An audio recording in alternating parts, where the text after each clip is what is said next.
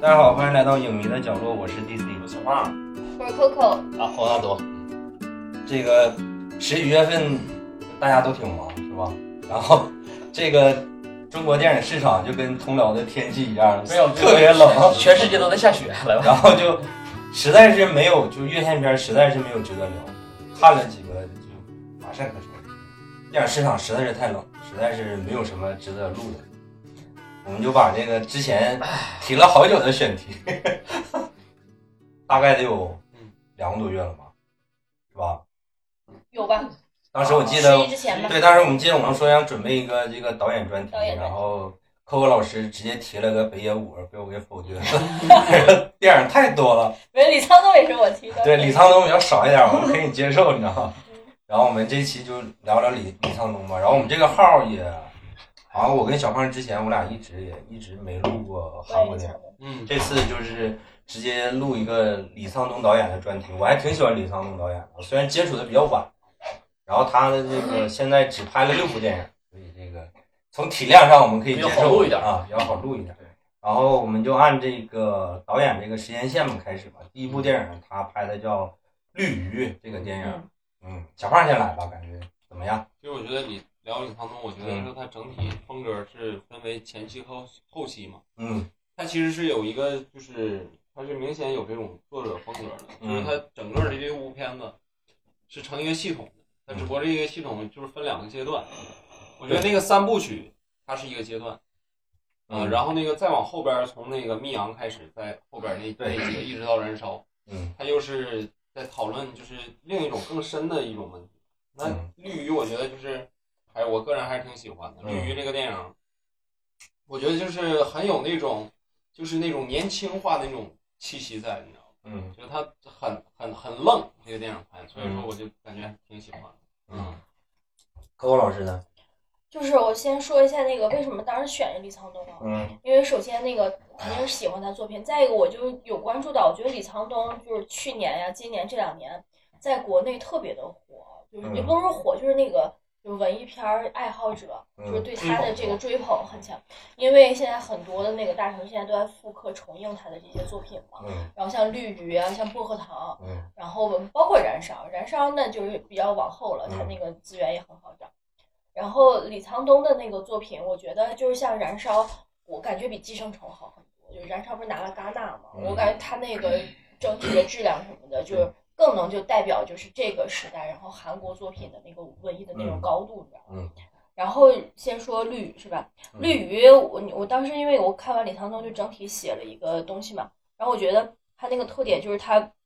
比起其他几部，他表达的更加鲜明直白一点儿，而且就是他的那个里面的就是那个给的刀就更加的，就是暴力那些，就比如它里面那个就是像那个有有那种什么手指翻飞的血肉的那种，嗯，然后像那个什么就是燃烧的那个火焰，就是映在那个墨镜里的那种嗯片段。然后这都我当时标记的，还有那种就是酒瓶，然后就爆头纷飞四散一些碎片，就是它这一部里面的暴力是比较直给的。嗯然后你像那个密阳啊之类的那种的暴力，都是那种我感觉是更加的就是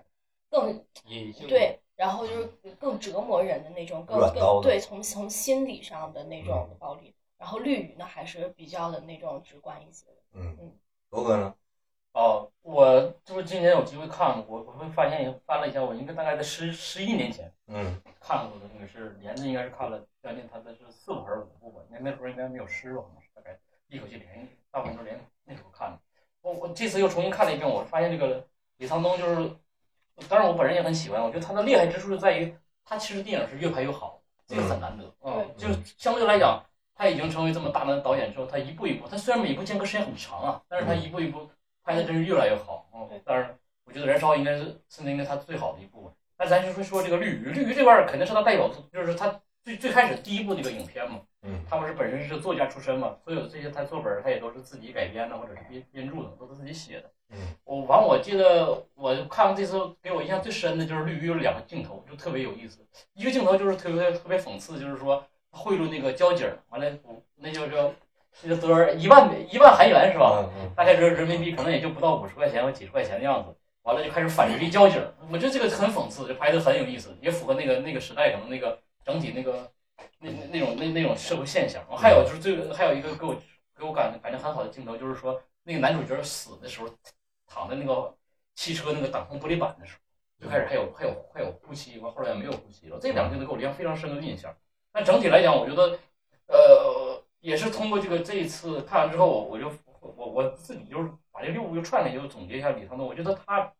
每一部片，他其实都表现一个他所在那个时代，他想表达那个时代的一个问题。嗯我觉得绿鱼他想表达的那就是那个时代，就是那那个年代，应该九几年吧，就韩国在高速的城市化城市化的过程中，很多人就没有了工作，就是社会大变革，失去了工作，就那种状态下，因为他你看他是个退伍军人嘛，他回嗯回乡之后就没有工作了，只能从事小混混的一个行业，那他要谋生啊，那对吧？他发现他发现他们身村边的人，他还有他哥哥啥都出去打工去了，对吧？所以说，就那他描写是那个时代的一个巨变的一个社会现象，就相当于城镇化、城市化，把以前原先他们就是那个最原最最什么，就乡村的生活给就给就给就给就给就给就给毁灭掉了，就就嗯没有他们那种生活存在，完了他们又再重新在社会上找找到一个新的一种位置，完了这男主角发生了一些事情。嗯嗯，我对我是这么说的，我嗯看我是觉得他第一部电影，就你会发现，就是有好多导演啊，他拍第一部电影，他都从他自己的这个角度，就是亲身经历出发。有的时候就是拍一点自己年轻时候的事儿啊，或者是他小的时候整个那个时代呀、怎么怎么样啊。但是你会发现，李沧东拍第一部电影就跟这个都没关系，他的这个着力点上来就挺大的。挺猛的。他其实就是，我觉得他等于就是拍出了一种就是不确定的那种变化的感觉嗯，就是所有的东西都在变。小五，对，有点真类似于真的那种是有状点态小五那种对感觉，有点那种有点状那态种气质。他就等于说，嗯，唯一不变的就是变化本身，就是这种状态的一个东西。你看这个男主，他作为一个就是退伍回来的，我记得韩国的兵役好像是三年吧，还是五年，反正就三五年吧那种状态。他等于说他是一个就几年的光景，等到他再回到他的故乡的时候，就他已经变成了一个够了，嗯完全格格不入的一个人了对。就是他坚守的东西全部都被打碎了。就是现在这个社会发展，就是他这几年短短消失的这不在了的这几年，就是韩国那个那个阶段，其实跟我们中国也挺类似的，就是这种快速的农村进入这个城市化的这种状态。嗯你会发现他就是最逗的一个，就是一开场的时候，他拿着那个他在军队的那个行李啥的，就是行李还是奖杯啊，或者是什么之类的，就教训那几个流氓的对时呀，候， 被人揍然了，后一转没有一转身的时候，火车就开走了， 然后他就撵那个就追那个火车，然后那个火车也不停，他就基本上就是第一幕的时候就把这个电影的主题就弄出来了，就这么明显化。就是我看绿鱼的时候，我就觉得这大哥是第一次当导演吗？就这种状态简直太成熟了，啊就是他确实是非常厉害，但是就是感觉还是没有他之后，他之后真的是特别特别好。对，但是他的第一部电影就是相对于来说，我觉得他作为导演处女作已经非常非常优秀了。对完成度很高。对你跟其他的导演比，其他导演一般第一部电影比较练手一点儿，但是他第一部电影就整体的那种变化感，包括这个男主嗯，中间有一段儿，这个他老大的情妇说，其实就是想跟他私奔嘛，嗯就是想可以走嘛，两个人，然后他犹豫了半天，最后又给那女的送回他老大那儿，就是他所坚守的就是我不能这个对不起我老大嘛，就是这个所谓这个江湖，你看《古惑仔》里面那个江湖义气那个亮坤说这个勾引二嫂是江湖大忌是吧？就是你不能动兄弟媳妇儿嘛。嗯嗯但是你会发现他老大是怎么对他的，就是他的那种状态跟其他人的状态是完全不一样的一个状态，他就是一个非常异类化的一个人，然后他所坚持的东西都在他面前一点一点的破碎掉，就这种状态。到那个结尾是最精彩的一笔，就是中间有一段他母亲过生日吧，然后他们嗯对一家人对对对，就郊外闹得鸡飞狗郊跳。外，结果你会发现，他这个男主死了以后，然后他们一家人开了个饭店，非常很和谐是吧？ 然后就非常和谐。所以说，就是我我感觉就是他嗯有一种就是献祭的意味在里面嗯啊。他其实一可像像大家说的这种就是城市化，或者嗯我觉得可以用一个就是更准确，就是说现代性。嗯。呃，对现代性的反思，嗯你比如说这个现代英，它想要运转，它肯定是要有一部分人去献祭的。嗯，那那恰巧可能就是李沧东这个电影下边这些人物，或者是这种人物啊，对，或者是你可以说就是嗯，一切不属于这个时代潮流的东西，都会被时代推倒，对，就是这么简单。然后那个刚才说，就是他那个最后结尾，然后他他家人开饭店非常和谐，嗯，然后那他的老大带着那个情妇，那情妇怀孕了去吃饭，然后你也会发现好像他的那个老大对他那个情妇的态度好像也变了，嗯就之前他老打那个女的嘛，然后好像就也变了，还还跟那个那个老就饭店老板说要弄一个什么，就是咱们这边的理解就是农村的土鸡来炖个鸡汤来给给她，因为她怀孕了嘛，就是给那个她情妇补补身子那种。然后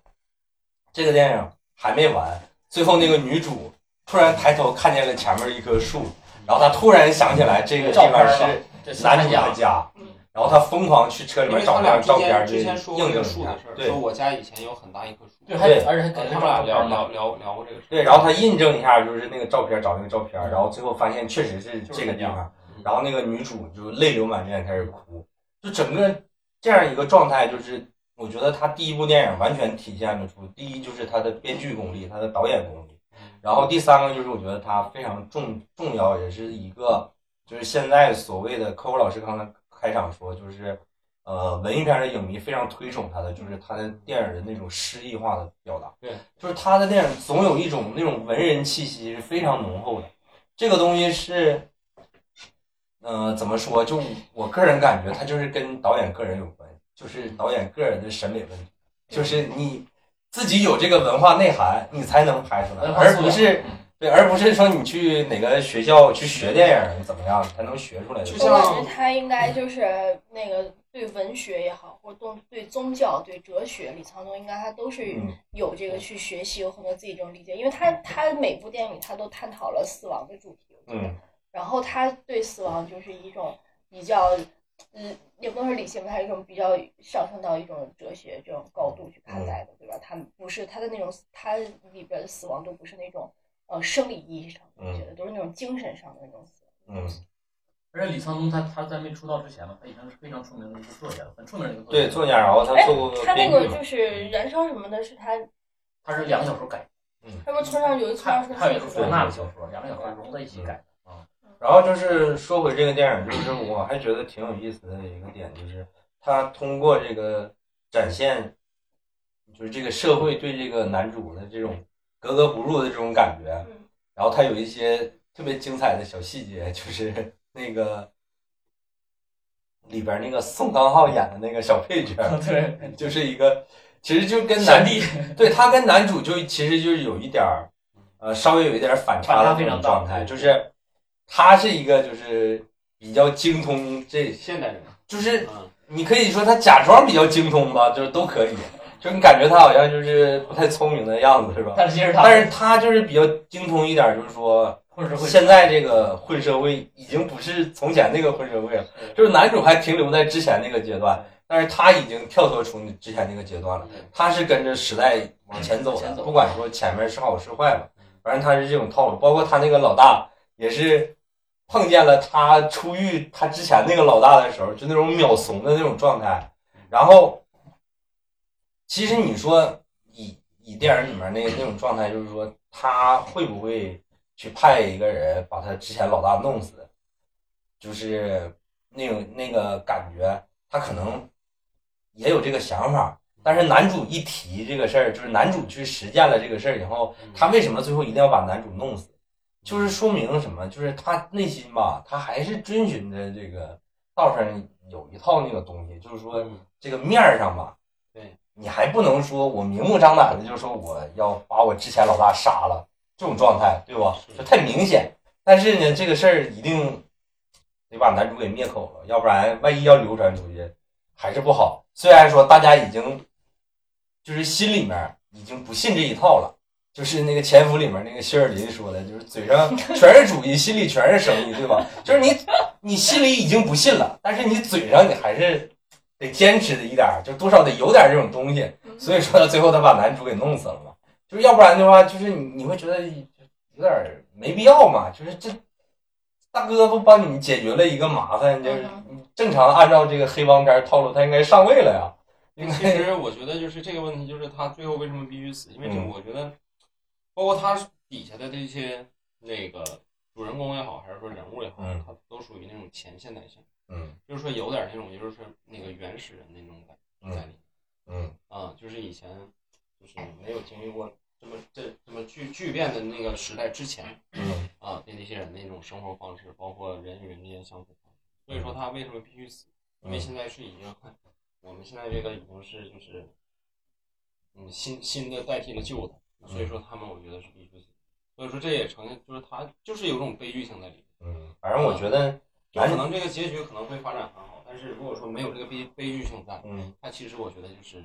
没有这个内对，嗯，就是男主要是不死吧，他回来可能也挺痛苦。反正我觉得他应该也挺痛苦。嗯但是相对于李沧东其他电影来说，就是第一部电影确实就是能聊的也比较少一点，就是我们把时间留给后面嘛。而且绿鱼我看太久嗯了，现在你们讲说我在疯狂的回忆片 段。对，所以说我们从第二部这个《不喝糖》开始，就是能聊的就非常非常多嗯对了，就对是这也是我看的李沧东的第一部电影。啊，嗯就是因为我当时看了一个什么电影来着，就是非常喜欢那个薛景求那个导演，不是那个演演员，对薛景他求，我运觉得哦用他的，我觉得我忘了看一个什么电影了，然后我就把他所有电影都看了一遍，所以就连着那个《薄荷糖》跟《绿洲》一起看嗯。但是当时还不太了解李沧东这个导演。小胖先说一下吧，就《薄荷糖》这个电薄荷影。糖我也是最喜欢的，但是我觉得薄荷糖这个他就是他身上就是出现的那种就是时间倒退那种，真的很有诗意。嗯然后他每个镜头都出现那种火车在倒退着往前走的那种，嗯然后就是，而且你会发现他的这种生活是一步一步变糟，嗯，而不是说那种就是很多像那种就是很多电影。嗯上来一开始就是我的生活已经变糟了，嗯对吧？我现在已经活得没有以前好，嗯，啊，可能或者是通过一个事件，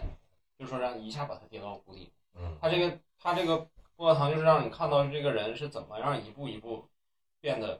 很很糟，嗯一步一步被这种就是现代这种这种诱惑也好，还是说这种价值观嗯强行的给他，就是说给给给给给给他弄死嗯这种感觉。但是他那那我觉个，得，嗯，但是他那结构还是从后往前推的那种倒叙。对，但是你他每个段落，我觉得写都是很美好的嗯东西，这个就是很有意思，就是他在写一个美好的东西，但是结果却越变越糟。嗯，呃，你比如说他写这个，他和他这个就是，呃，初恋也好，还是说什么也好，他其实你包括整个那种那个啥，就是都有一种悲剧的气氛在里面。嗯但其实那些事儿都是一个很好的事儿，很美好的事儿。嗯但可能如果说你站在现在这个眼光看以前，可能你你可能会觉得以前很美好，但是嗯你从现在这个时候你看以前，你会觉得你回不去了，嗯这个就是最大的悲剧。嗯所以说，我觉得这个他拍的还是很有意思，就是说他把那种就是很诗意的那种感觉和那种现代电影所玩运用的那种结构，嗯它衔接的非常好，嗯就是它前后就是没有明显的断裂，我觉得就是整个就是一气呵成，我觉得非常嗯好的这么一个电影。嗯嗯，扣扣老师，嗯，我直接读一下我当时写这段话啊。薄荷糖的倒叙时空或者社会的变迁动荡，积压在个人身上是承受不住的重。一九八零年，金永浩扣下致命一击时，让他后续二十年来的人生变成了苟延残喘。前几个时空里对他的厌恶和不解，在一九八零时也只能感叹一句：“可怜之人必有可恨之处。”这种大起大落的情绪变化，让金永浩一九七八年的泪水真的比他面对的太阳还滚烫。就是当时我写的。写得好，好有点说那我种我是觉得那个啥，就是这个完全就体现出了他这个是不是他参与编剧的，就是他都是他编剧，是吧？都就是他编这剧这个编剧功底太强了，他那个时间线虽然就是就他只是正常倒叙嗯，但是那个时间线就是挑的那几个点，重大对事件重大事件，韩就国历跟史重大就是跟韩国的他的那个嗯。光呃州事件，，对对他的那个社社会事件有着很大的事儿，就是那种大的时代背景下，小人物是怎么样，就是真的就是苟延残喘。嗯然后你想他开枪打那个学生的时候，他不是自主的，就是那种他有暴力倾向，而是嗯他就是在那种慌乱之中一开枪，然后对，就这一下子，然后就他整个后面的人生，我觉得就是在不断的那种膨胀和赎罪之中那种挣扎。嗯，楼哥呢？呃，对， 我接着说，我第一部没说完呢。我觉得这个李沧东啊，还有第二就接着开头说，我觉得李沧嗯东第二点就是他是一个很有野心的导演。为什么很有野心？你看，从你把这六部分起来，你会你会发现这个六部是不同的人物，嗯第一步就是属于就属于待业青年，对吧？第二步明显就属于中年失业了，或者是破产的中年男人。嗯当然，第三步咱说那个就属于稍微有点特殊点儿，有点中中二人士那种，嗯是吧？嗯第第第四步，他就开始拍一个妇女，妇嗯女开始上场了，对吧？一个失去丈夫还有失去孩子的一个母亲，对吧？嗯完最后第五步是一个老年人，是吧？是个老人生活。完第六步到燃烧，就是咱们其实咱们最近的是青年人，现在青年嗯人。所以说，我觉得你看把六个人，社会各个层次的人们，他其实他想拍的可能也都几乎可能拍到了。嗯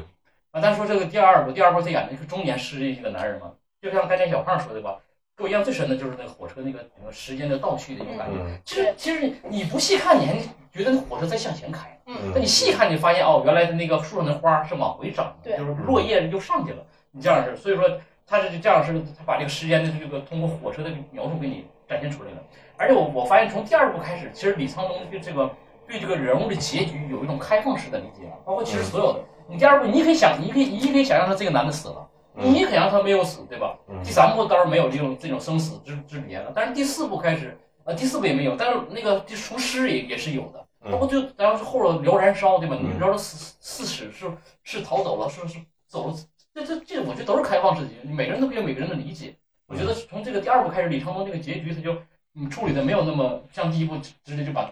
对吧把这个命运就是主人公命运直接就给写死了。但是虽然他这个主人公这个命运就是每部主人公这个命运还是很悲惨的，但最后嗯这个结局是生是死，我觉得这个东西可能都留给观众去想象了。嗯再说这个第二部这个这个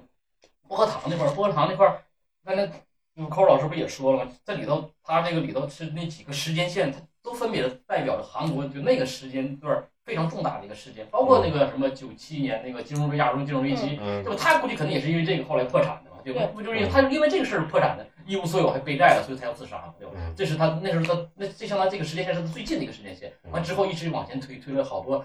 具有历史上在在韩国历史上非常具有代代表性的一个事件嘛，包括最后是推到了光州事件，他最年轻的时候，嗯对吧？他第一次上战场，那个也是在韩国非常有名。啊所以说，你看这导演他就是他是就是说他的野心也不止于说表现生活，他最主要还是用这个大社会的一个背景下来衬托人在这个时时代变迁下，就就随着时代的不断的走，你赶上哪个时代了，哪个时代的巨巨变和变迁，可能都影响到每一个人。嗯这个影响呢，可能是它是有连续性的嗯，有可能就是他可能他第一个影响的种子就是光州事件，他当兵杀死无辜杀死一个群众，就百姓那时候就埋下了，嗯完后来他进警察局，后来他其实刚开始是很很好很善良的一个人，嗯后来他被警察系统中暴力所所那什么了嘛，就是所所那个就是所强迫就对对是大家都严刑逼对供嘛，嗯对对，所屈服了，后来他也变得暴力，他变成一个暴力的人了嘛，不就是这一步一步演变到后来他现在这种这种命人物命运了。嗯我觉得他就是从这个第二部里头，他这个时间线跨度更大一点，完了再把这个重要的历史事件穿插的更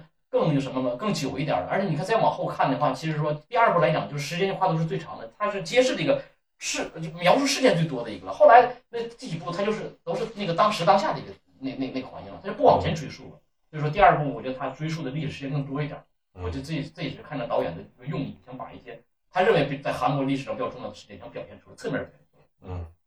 我就我第一次看的时候就觉得，那个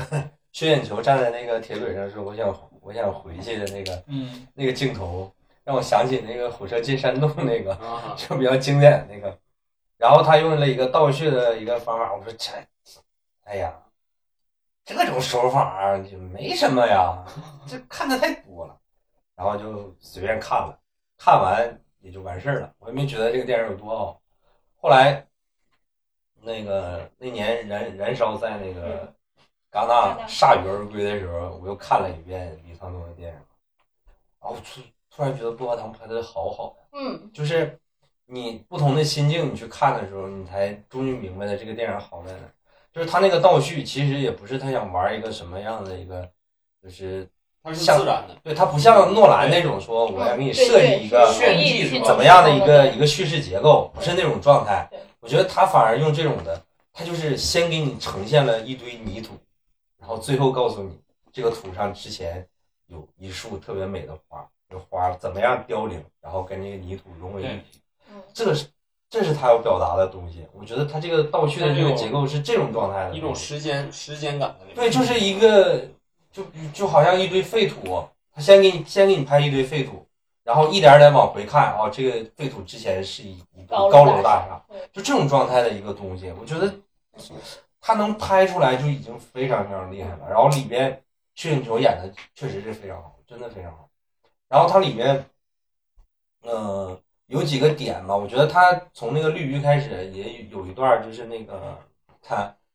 那个弄那个薛景求弄了把枪，然后说那个他那个初就是他初恋的丈夫不是让他去那个病房看一眼他初恋嘛，他初恋要死嘛，嗯然后他拿着枪说我我我想我也想死， 我死之前啥想想杀一个人，然后最后当他失败的时候，他哭的时候说：“我都不知道要杀谁，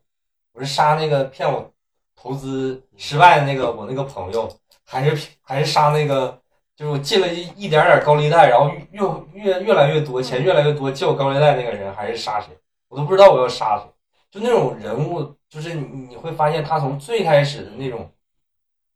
就是满怀希望，对这个世界要大展一番拳脚，想当一个摄影嗯摄影师的那种状态的一个人，然后是怎么一步步到现在这种状态对所以的，说他就就是撕心裂肺的那种感觉。啊体现出了一个什么慢，嗯，就是千里之堤溃于蚁穴。对，他就是这种一点状一点态。的。对，你像生活中对不起的他的人很多，或者说他感觉就是相处来，就是对他造成伤害的很多，但是后来又想想，其实不是那么回事。嗯，他是一点一点的，对，嗯，就是你会发现，就是说，你可能说，你说到底哪儿是他的一个转折点？就是他误杀了一个平民，是他的一个转折点吗？还是他进警局以后，他强迫那个青年，就是严刑逼供的时候，那青年都失禁了嘛嗯。然后他恰巧他初恋来看他，然后他初恋就说：“我相信你是个善良正直的人。”然后他看着他那个手，他就就没有办法回应他那个初恋，然后他就假意的去调戏那服务员嘛。嗯，就是你说到底哪个是他的转折点？我觉得你就没有办法确切的说出来一个说哪个事件是他命运的一个转折点对。对就是这个事儿是像小胖说，他是一点点累积上去累逻积到那辑儿。化，嗯，哎，那你是觉得，比如说，啊你是觉得就是他这些就是，嗯，就像我们说的是是是时代就是裹挟着他，让他必须这样去做。就比如说你不去当那个暴力的警察，你就没有办法在这警察厅混；嗯，你不开枪，你就没法当这个兵，是这种的。还是你觉得他他本来就是一个人性里有很多恶的，他只是在那个场合适当的被激发了出来。嗯，我觉得还是第一种。我第觉得一李种沧是东吧对他偏向的也是第一种，就是他他的电影里面总有那种就是人是无所适从，你必须要在这个时代的这个浪潮下面，你是必须要屈服的一个状态。嗯你一旦不屈服的时候，你就觉得你没有地方，你没法生存的那种那种感觉。就是我觉得李沧东导演他永远都是这个时代是在他这个就是他讲的这个故事，时代永远是后面的那只大手来嗯对操控着所有的东西。就是你就是给我的感觉就是在《薄荷糖》这个电影里面，就是他已经对这个男主很好了对。就是我觉得他在落笔的时候，他已经想要对这个男主很好了，但是从《薄荷糖》开始，你会发现，就是李沧东的电影总给我一种感觉，就是你看着看着好像没什么，就是有的时候甚至觉得挺无聊的，就是两个人在那儿对话，然后就生重活剑无锋那个对，然后就生活那些事儿啊，然后然后就突然给你一个东嗯西，然后你就会突然清醒的那种状态，就突然给你一下，嗯就是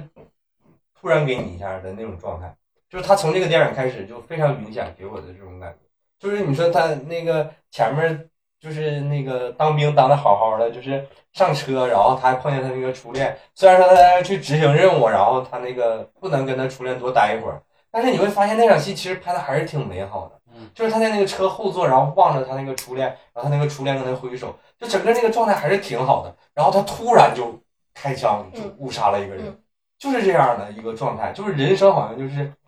特别悲哀的那种感觉，就觉得我操，为啥呀？就这种状态，就他永远都拍这种状态。就是咱们往后聊的时候，你会发现他后面的电影也都是这种状态的东西。嗯，对，就突然一下，就包括他去警察局，他也是一个想忘记之前的那些东西，然后想当一个好警察，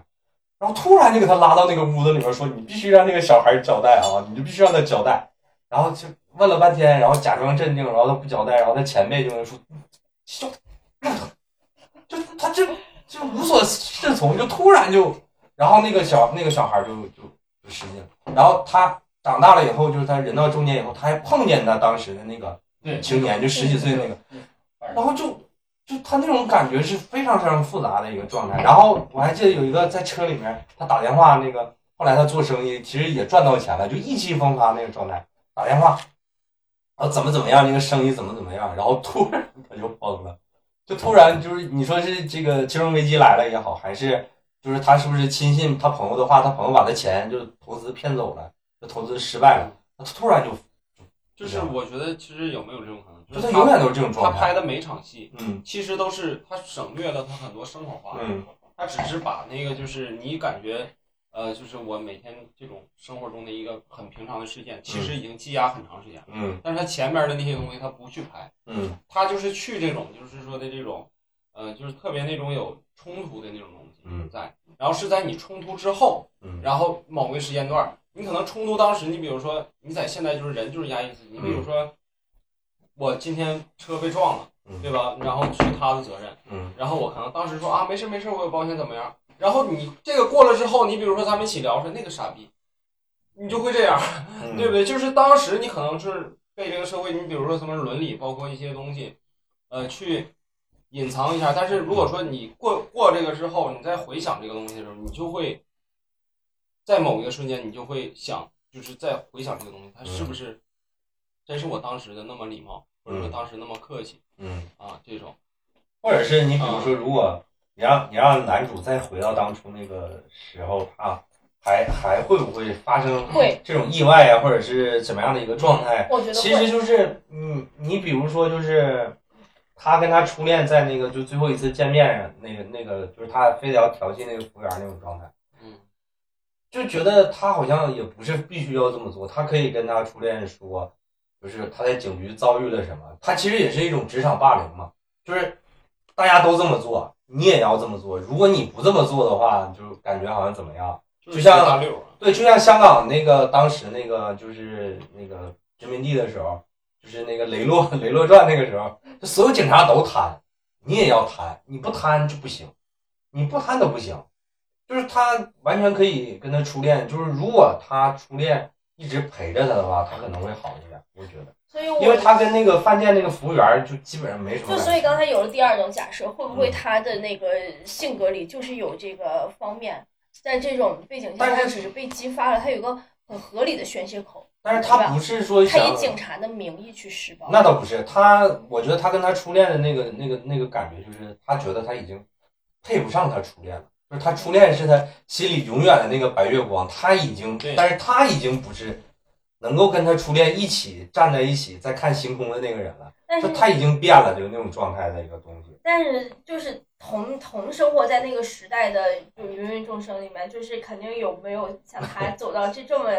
这样的结局的是吧？对但是所以他那个人性里还是有一些东西被那个激发出来了，嗯他就去选择，就是去顺应了，他也没觉得怎么样了，对吧？嗯，嗯这个枪他开完之后，他痛苦了，但是他当时呃就是去选择，那他可能就是，如果就像你说的，他可能就是呃性格里面或者下意识的，他就是要怎么样去做的一个东西嗯。但是我是觉得，就是他这个电影里面这几章，他没有，我的还是强调一下，就是他没有一个很明确的一个转折点，嗯说从这个事儿开始。对对这个男主注定就悲剧了，对，就没有这个时间点，就是每每个事件它你都可以当做这个转折，或者是每个事件都不是这个转折，它就是一点儿一点儿累积累积出来的一个效果，就最后这个大厦就塌了，就是这种感觉，就是眼见他起高楼，眼见他楼塌了，就是这种状态。我是觉得李沧东导演真的好厉害，我一八年的时候重新看了一遍，我觉得都拍成哦这样了，我简直就是你可以不了解韩国的一些就是真实的嗯当时这个社会上发生了什么，我觉得这些东西不太不太理影响你去理解这个电影，就是当然你要是了解的话就更更好嘛嗯。就韩国总总有这些电影嘛，就是结合这个时代背景，然后怎么怎么样，就总有这些东西。但是我觉得李沧东这个电影，他就是并不是这些都只是他在剧本创作的当中就是顺带手的事儿。嗯就是它的重点也不是在这儿，它重点就是还是那个大的时代背景下面是一个怎么样的一个状态，而不是一个某一个什么一个特殊的事件就就就怎么样怎么样的一个状态。那再往下就是你们还有要聊的吗？关于薄荷糖，没有再往下吧，因为再往下就是嗯毕这竟后面个，还有燃烧啊啥的，就重头戏。再往下就是绿洲啊。绿洲我是接着这个薄荷糖跟绿洲看的，但是我当时第一遍看绿洲的时候就很喜欢，我也就是我第一遍看《薄荷糖》的时候，就感觉没有那么嗨啊，嗯就是我是第二遍看的时候才很嗨，但是我第一次看《绿洲》的时候就很喜欢。我觉得李沧东导演确实是一个，因为确实是牛逼我觉得从这个绿洲开始，就是他，他很知道怎么勾起你观众心中的善，嗯明白了吗？嗯我觉得这个他这个这个点是做的很好，嗯，就是那种你像一个那种就是街头的一个小混子，或者说是你不能说混子，就是刑满刑满释嗯放该溜达无业游民嘛，该溜达，这种底层的无业游民对，然后和一个残疾人的一个爱情，就这个两个一结合，就马上就是能直接能打到你。特嗯别浪对漫，我觉得这个就电是影特别，因为我看我也也也有一个，就是很喜欢一个电影，就是那个《新桥恋人》嗯啊、就是他讲的也是一个这种，就是那个他们都睡大街的那种，然后，呃，女主是就是很很高贵，然后就是出走那种，嗯就是什么，呃，就这这种感觉，然后那那小子也有点残疾，然后睡大街这种嗯，然后就是他，就这两种就很有反差感，这种结合，嗯，就很很那个啥，扣扣老师，我还我先念一下吧，为啥要念一下？我有点想高不起老师，来。高老师，你 太充分了。我这些电影，我这些电影都是去年三四月的时候刷嗯高老师的。有台本儿，你知道吗？啊对啊那但是我当时写的时候是很认真的嗯啊。我说那个绿洲推翻了以爱为名的救赎命题，残破中相互慰藉的人，在常人眼中是不可原谅和礼遇的怪物。烂牌开始的人生不会因为还年轻遇到了爱人，想尽量像个正常人而放过你。公主没有因为将军的吻而变成真正的公主，转身便再次推你坠入深渊。光斑里飞出的蝴蝶，树影下的歌唱，正常人姿态的恋爱，这些穿插的美好意象都稍纵即逝。那张牙舞爪的树枝，最后还要由你疯狂的砍伐。我我特别喜欢这个电影，就是非常的浪漫。我觉得这样，虽然它那个结局是 B E 吧，但真的很浪漫。就是呃，里面的很多的那种意象，就是我那个女生她的不是很多次就是幻想，他们两个是以正常的人姿态在恋爱。哎，因为这个电影为什么就很多人我他在讨论说这个算不算爱情？你有看到有个这嗯样的帖子吗？这个问题还是很很对，我觉得很热的一个问题。我觉得他一定是爱情，就是因为这个女生幻想她是个正常人的那种恋爱，对吧？这这种我觉得是佐证她是这种爱情的，嗯对吧？所以她在在的那种平行时空里吧，嗯他们两个是那种很美好的那样的一种在嗯，然后她的所有幻想中片段，我觉得都很浪漫。我觉然后得包括的那个就是就是公主和将军的这个这种这种女我觉得就就有点儿韩国的那个恋爱剧的那种套路，就他很会给你加这种点，你知道吗？嗯就哪怕只是一个称呼，但是你就觉得这个称呼它后面的代表了一个很很好的一个意象的东西。这个电影我觉得特别嗯就好。如果再早几年看，第一次看这个很难不看。嗯，我觉得这样很难我不看。我第一次已经哭了，对第一次我哭的是诗，诗嗯是看哭了的。对，嗯是是。罗哥呢？呃，对，我觉得这部片儿，呃，那个，呃，先先先说这个，只能整体了。那那我就我觉得这部片儿是啥，它就是它它应该探讨的应该就是说这个社会这个主流观念对这些边缘人物或者是稍微有点特殊人人物的这种异化嗯，啊，因为因为其实跟小胖说他这个二流子，我觉得他不是二流子，他稍微有点儿他就是该留的，他不是该流的，他他智商还是稍微和正常人稍微差一点儿，对吧？他是他是智商智稍商微，没问题。他智商还是有点问题。他他，我觉得他感知力很很差，他好像就是没有什么痛苦啊之类的一些点。对他，他我觉得他这个就是以咱们正常人的标准，可能他这个照正常标准稍微还差那么一点儿。但是这个女主角呢，可能是稍微是，她这个是女主角是属于身体残疾，但是心灵智商应该是在线的，对吧？她是对这这也是一个，这是一种，这这个他们俩一个结合在一起，对吧？他们一个结合这个一个一个这个一个点，但是跟这接着那个高老师说，他说有没有爱情，有没有爱情，这个可能是这部片儿里可能最受争议的一个点，因为很多人可能都会讨论说，这个两个边缘人物，一个是智商不在线，一个身体不在线的人，怎么会产生爱情？对吧？会不会有爱情啊？或者他们是同情啊，或怎么样啊？其他那种是是是那个激情啊，或者是那个什么其他的吸引啊？我觉得，我觉得他他是有爱情的。我个人爱情，我我也是前一段我听一句话说的比较好，他说一个很好的爱情，就是你相对来讲完美的爱情是两个完整的人之间的相互结合，但是爱情不一定产生这两个完整之间就得有爱情，就是两个残缺的人在一起，他们也会共同创造一个爱情，这个爱情在他们的空间内。我觉得这这个个爱比那个两个完整的人要更更更那个更升呃升华不升华，这个这个半个加零点五加 不是，零点五 我的，升华不升华这个不好说，但是我觉得就是说不完整的人也是也是可以拥有爱情的，也是可以创造爱情的，这这个没有毛病。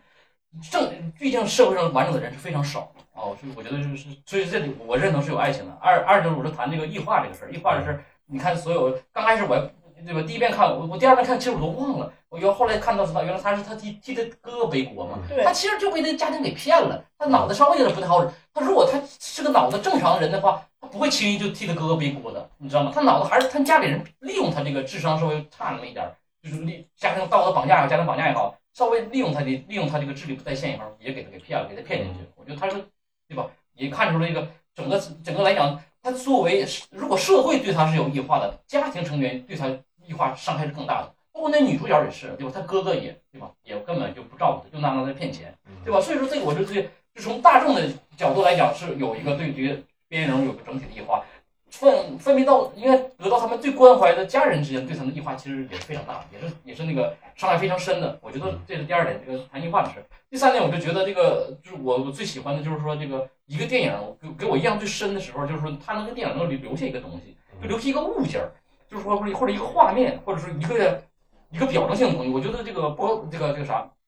那个绿洲就是那棵枯树，就是那个锯了那个树。就有一天我去我去我大姨家，我大姨家是个二楼，二楼它那离小区就有一个冬天锯了这个锯锯半拉这个树，我一下就想到这个，正好刚看完不久，我一下就看到想到了这个这个树，我就一下想到这个电影，嗯知道吧？就就跟我前一段回回忆看那个苏那个苏呃那个苏州河似的，嗯就是想那个那个 whisky 是那个啊那个对吧？瓦塔嘎。啊对，就所以说一个一个好电影或者一个真的好电影呢，它它会给你留下点什么。对我觉得这个这个那个枯树就给我留下非常深的一个印象。嗯嗯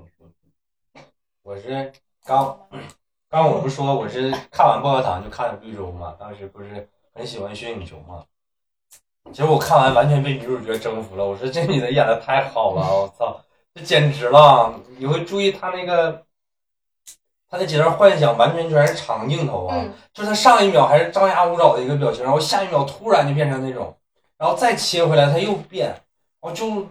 那种状态，而且他整个就是全程的那种演那个脑瘫少女的那个状态太像了，我他妈一度怀疑他是不是真的就是脑瘫，你知道吗？我说这这在哪儿找的这个人啊？就简直演得他太好不了是跟那个脑残的生活好吗对，然后结果这个女的就是第二年拿了很多奖嘛。是的。但是我第一次看的时候就觉得，呃，嗯，就觉得挺温暖的这个电影。我倒不是很，我倒不是很认同说它是一个爱情电嗯影，就是我觉得你只说它是一个爱情片儿，就有点小了有点小了。我觉得说它是爱情片儿才给它升华。对，哎但是我还是觉得就是说那个，就从我的观念上讲啊，我不太能认同说他，你说他有没有爱情的成分，可能也有，但是我觉得他跟我们正常聊的那个爱情是不一样的那种状态，我觉得他肯定是比爱情更。呃，更宽泛、更伟大超越的，嗯对，更升华的一个层面上，就是就是两个孤独的灵魂要互相拥抱在一起的一个状态，我觉得是这种状态。因为为什么呢？是因为这个男主他虽然是一个，就是我们说正常意义下面，就是说正常的逻辑思维下面，他是一个四肢健全，然后脑袋正常的一个人，可能稍微有点笨，对有点傻，但是他是一个健全的人。他是憨人，对，但是你会发现，是不是有问题？对对，他是个憨人，对对对对对，对就是小胖说的很对，他是个憨人。但是你会发现，他走进女主的生活是什么？他是想去占便宜的，他想强奸的。一开始是一开始是这种状态的，但是你会发现女主是一个什么样的状态，就是你会想象一个正常的一个女生，一个男生第一次来接近你是抱着这个目的来的，你会觉得他一你会跟他产生爱情吗对对对，就是一个正常状态下，我是觉得不会的。对，所以我可能我狭隘了啊，我这格局小了。不是，那那这个女生她平时接触不到异性啊，她她好，您的好，您生长这么大，可能没有异性走走进过她。你有一个来这了，这就是个问题了。对啊呀、那你来了，那你一样吗？那你说一个男人从来没有接触过女人，那你看这个女人，他肯定就会非常喜不欢。，嗯因为你说的这个就是他想那个去强暴他，嗯这个是我觉得就是就他这个是一方面，因为首先是因为他给那个女生送了花，嗯，嗯，所以说这个花才是这个女生就是我说的那个那个啥，那个这个才是关键。我明白我的意思是说，就是如果这个女生她不是她现在这个状态，嗯，他们两个会相爱吗？那肯定不会，就不会了吗？不是那不是他那个强暴，他不是那个真正意义上的那种强奸的那种吧？我觉就得是啊，就是就是啊，我觉得不是。他他可啊先不先占点是便，宜就是从男主的角度来讲吧，他可能理解的有误，就是他可能送完花儿，他可能觉得我给你表达了这种东西，但是你好像没拒对，绝。因为他首先他是一个憨的，啊对对对你说他对对有是主观意识想要嗯那对，个啥，但是他那其实但是但是他对没有实施，就是彻底实对施他啊不是我的意思是说，男主他的他的想法可能有点问题，就是他的主观意识并不是说我就是奔这个去的。对但是从女主的角度来讲，就是说女主是一个正常人，啊她是一个有正常思维的人啊，就是这样的一个男去主语。言化，对，就女主她本本身，你看她说话，她也是很那个啥，嗯不是你对吧看她你你你看吧，吧，人虽然这女的智商还有各种心智是正常的，但是她的她这个判断和影响，她是会受她身体影响，嗯，你知道吗？她虽然她虽然咱们说她理解她咱们正常人，但她所以她的选择也好，她就范围就很窄了，她就嗯不可能说追求就是咱们正常人那种爱情了，就找一个正常的或怎么样的。嗯？嗯嗯所以说他他就觉得他肯定内心也他有他的自卑，他觉得我这样如果有男人还能喜欢我，那对吧？也已经算不错了。我就说这意思，我我明白并不是啊你的意思嗯但是我就是想说的，就是你你如果按照你这个逻辑，那你就跟我的想法就是一样了， 就是他就是不是那么纯粹的那种爱情的那种感觉了，他就是他也因为他身份有不一样，所以说他一定会掺杂很多爱情之外的元素进来。不是？那你不这样，你这个东西，你这样说你这不能这么说。对爱爱情起初存在不存在不重要，你主要是发展起来了，你对吧？你都建设而起且来你了说过去那了啥对吧纯粹，他也没让男主买车买房，那不更纯粹对呀吗？不是所以你不能以这个去衡动量机吧。，我觉得动机纯粹不重要，你最终他俩确定关系之后，他俩相处那个那那个调儿，那个那个段儿，到最后嗯，对吧？他们之间有没有这个真正的这个交流，内心的这个情感交流？你起初对吧？那你你怎么产生的爱情，咱们都有，阴差阳错的也有，或者是美好的爱情也有，正常的爱情也有。那嗯他们可能就歪打不不着了，对吧？嗯，这种。那我明白你那个意思，嗯所以我就说他对于我来讲，他就是嗯不不只是一个爱情片儿，就啊这种状态。哦对是就是我觉得他肯定是有爱情的成分，对但是你如果就把它理解成是一个爱情片，就我是觉得那个小是对对对对对我是这种这个意思这我这我明白。就是说你这我明白我想说的意思是说，就是你因为你他们两个就是比较特殊一点的这种状态嘛，就导致说一定会有一种就是两就是两个很孤独的人想要一起聚拢的这个一嗯个状态。就是我的我是想表达的是这个意思，我也认为这个电影它不是一种男生跟女生之间的吸引，而是两个孤独的人之间的这种吸引的状态。就是我大概是要表达的是这个意思，明白了吗？就是这种状态的一个东西。我觉得从这个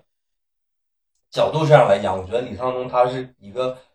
内心是一个很温暖的一个导因演。为你像这个，我觉得是啥呢？就是这两个人，嗯就是你咱说的稍微俗一点，就是他们其实就是属于这种就是去语言化的那种状态，嗯他们属于那种阉割的感觉，对嗯吧？属于对这就是在这个在这整个这个场域里边儿，嗯就是他们找没有他们的位置。嗯，他们虽然可以说话，嗯但他们说的话就是一个屁。嗯呃，就是他们是两个这样的人，基本的生活都可以保障，嗯对吧？但是这只是你的身体，对吧？你可以生活，但是你精神呢，你的快乐是基本上是没有的。所以说，你看，就是一个稍微偏主动一点的人，嗯对吧？就是这个男主和这个女主稍微偏被动一点，但渴望的这种人，嗯，这但是这两个人结合在一起，就是感觉很那种嗯啊，这就是你两个很很就是那种很垃两个垃圾在一起，就是它才会更温暖。嗯就是你如果说两个正常人，你每天什么都可以吃得到，什么都喝得到，嗯我说这比较俗哈，嗯，就是你什么都可以玩到，你不会觉得这个世界有什就是我我再举我再举个例子，就嗯比么有如什么说，意思嗯，就是他给我的感觉有点像《引入尘烟》那种感啊？啊，明白吗对对对觉，，他这给个我重的点就是这种感觉，对对对，明白吗？对就是他不是那种纯粹的，我们说这没个错爱情的这种，就是怎么就是这个爱的死去活来呀，不就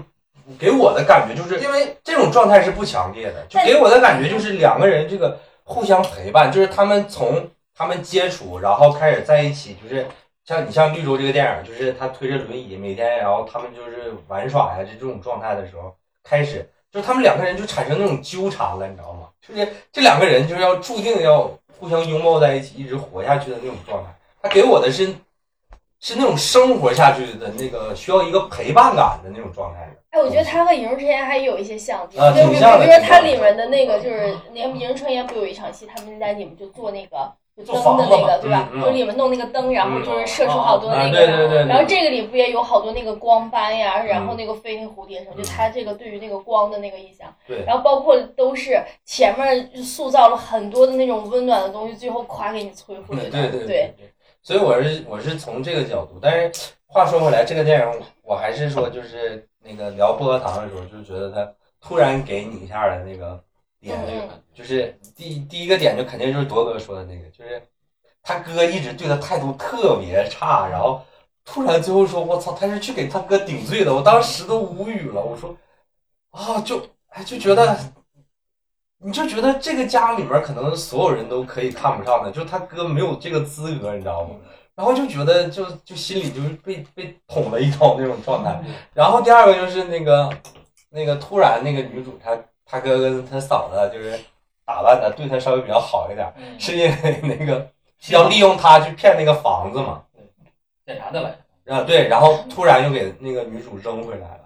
然后那个状态，然后那个再回来的时候，是因为好像被发现了吧，然后他又要把女主给就是应付检查呀之类的那个那个地方，我是觉得，哎呀，他是骗那个啥，他是骗那个补恤金，那那是他哥哥住的房子，啊，是那我他骗钱我我记得是那个就是那个房子好像是什么，就是好像是给那个就就是给家他里妹妹住那个，对对对对对对对对对对，是这种状态对的他嘛。妹妹残障才能住，对他妹就妹是还没在那儿住，对，就为了这个应付这个检查的这这个状态嘛。然后我就觉得啊，就是这样。但是最后那个，我从那个那个，就是他们在那个几段幻想的时候，我就觉得，你也可以理解，像科波老师说的，就是它是个爱情片儿，它就是理理解他如果是个正常人的话，他会怎么跟男主谈恋爱。我是觉得，就是你要再往下深一点讲，他可能就是觉得，我要是个正常人，我会怎么谈恋爱，而不是只局限于说我跟这个男人是怎么谈恋爱的。明白那个道理吗？就我觉得他就是就是想象出了一个平行时空，那嗯对个对里面对他们对两个都是那个很好的那种。对我的我的意思就是说，他如果是个正常人，就不管这个先不管男生这个角色是谁，就他可能就会像一个正常的一个少女，因为他会每次幻想之前那个镜头会给到一个呃正常人的一个视角，衔接段就是他有衔接段。对，然后他你的比如说他会从轮椅，上坐起来，就是他有一个坐起来的对一个对过程。嗯哼，嗯，但是这个我觉得就是从那个给我的一个印象比较深的一个点，就是所谓的一个转折的点开始，就是我从那个点开始吧，我就已经不纠结这个事儿了，就是说它到底是不是一部爱情电影了，是吧？嗯嗯，就是他哥嫂他抛弃他的，就是一直利用他的时候，那个女主就明白是怎么回事儿的时候，然后他他有一天他跟男主就是他主动提出就是要跟男主发生那种亲密的行为，然后被他哥嫂堵到屋里面，然后就说那个男生强奸她嘛。然后他就想要给那个男生辩解的时候，他发现他表达不出来，然后就在那个警局里面撞墙。嗯，然后我就看到那儿的时候，就简直整个人就觉得嗯，完了，所以说他就是很重要一点，就是他是没有语言，嗯，就对是对你整个对就对是，现就是现现在这个社会就是没有他的位置，嗯嗯呃，他根本无没有办法表达，嗯呃他这么一撞，然后别别人还说呢，说呢啊，他是因为 精神，对对对对。然后就这这这这个东西，那嫂子很解惨，毒的嘛，对就很惨，嗯。然后就我就从那个那个从那个桥段开始就一直开始哭，就是开始流泪，然后就一直流到那个 男男主给他简述之结束的那种状态。所以说，他就告诉你说，现在这个时代，说什么样的人最惨，不是说你穷，你穷不惨，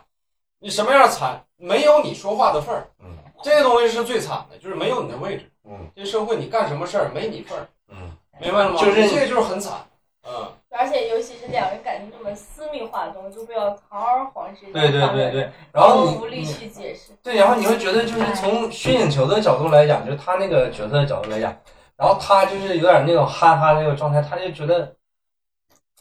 就是他从某某些时刻，就不光是警局啊，他从某些时刻他还有一点儿那个，就是炫耀的那种感觉，就是我找到了一个愿意跟我在一起的一个一个女生儿，就哪怕在别人的眼里来看，就是这个女生可能不太就哎正是常他，，他很坦荡，对对对他对不会觉得我对有他什么是一精个神脑瘫或者怎么样。对对，他是那一个他带那个女朋友去家里吃饭，对对对，然后他是那种状态的东西。然后就是当一个当事人都觉得，两个当事人都觉得我们在做一件很正常的事，然后所有人都说你俩不正常 对的，对对，就觉得那种悲哀。因为你像这种就是残缺，嗯是什么意义上的残缺？它是一种就是现代视角看嗯啊，就是你在以前看，就是可能是古代看，可能像是像这样的人，那嗯有可能是因为古代医学不发达，人可能就根本就活不了多长时间，出来就死了。嗯但是正是因为现代医学延长了他的这个生理这个寿命，嗯但是他在社会上的寿命，在就是社会生命，他已经早早就死亡了。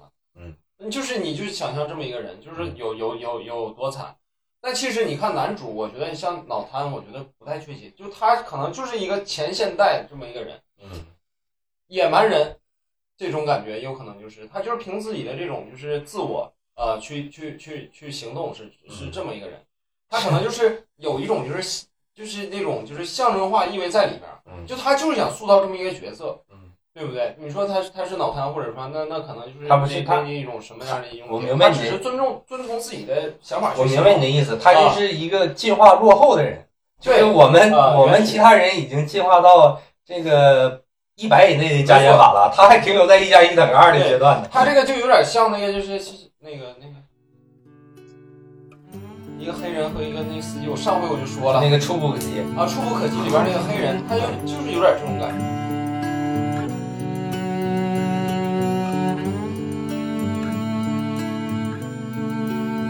下一个我就没啥可说的了，因为就是密阳嘛，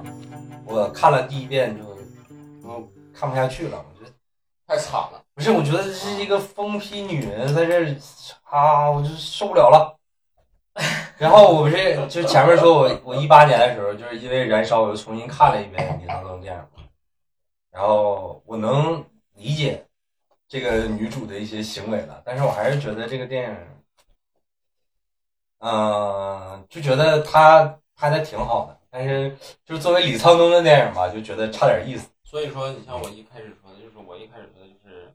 前面这三部曲，它是一种就是比较紧密的风格，对吧？但是你像后边可能变，你前面三个就是可能是在讨论你我我们这个笔下这种就是前现代的那那那嗯那一类人是怎么一步一步被这个社会所所所吞吞噬的，嗯然后可能后边这三步是啥？从一点一点开始，他们有了反抗意识，嗯，对不对？最后就是想通过自己那种就是无意义的行为去把这个干掉，就是有反抗，就是有有点反抗的东西了。嗯，这个就是啊小胖提到，我要说一下，就是李沧东在拍完这个《绿洲》之后他有这啊，种反抗意识已经有了，对他已经拍完三部电影了嘛，然后他受到了这个韩国国内的一个著名人影评人的批评嗯，说这个李沧东这个三部就是咱们影迷所谓这个绿色三部曲，这三部电影里面，这个李沧东都物化女性，嗯，说这个女性都是为这个男性觉醒而服务的。就是说，你这个电影里面这个女性都永远都是女性的这个进步空间比较小，就是这个男性的进步空间比较大。嗯，反正就是给他一顿批评吧。然后李沧东接受采访说，说到这个批评很难过，在家待了好几年。那这个 然后最后第一部他不难过了以后出来拍的就是这个《密阳》这个电影，可能确实是有一点变化。嗯，小胖先说这个电影，你看他这个，就是我觉得就是和其他的相比，就是师没看嘛，我觉得会差那么一丢丢。嗯，因为他就是有那种，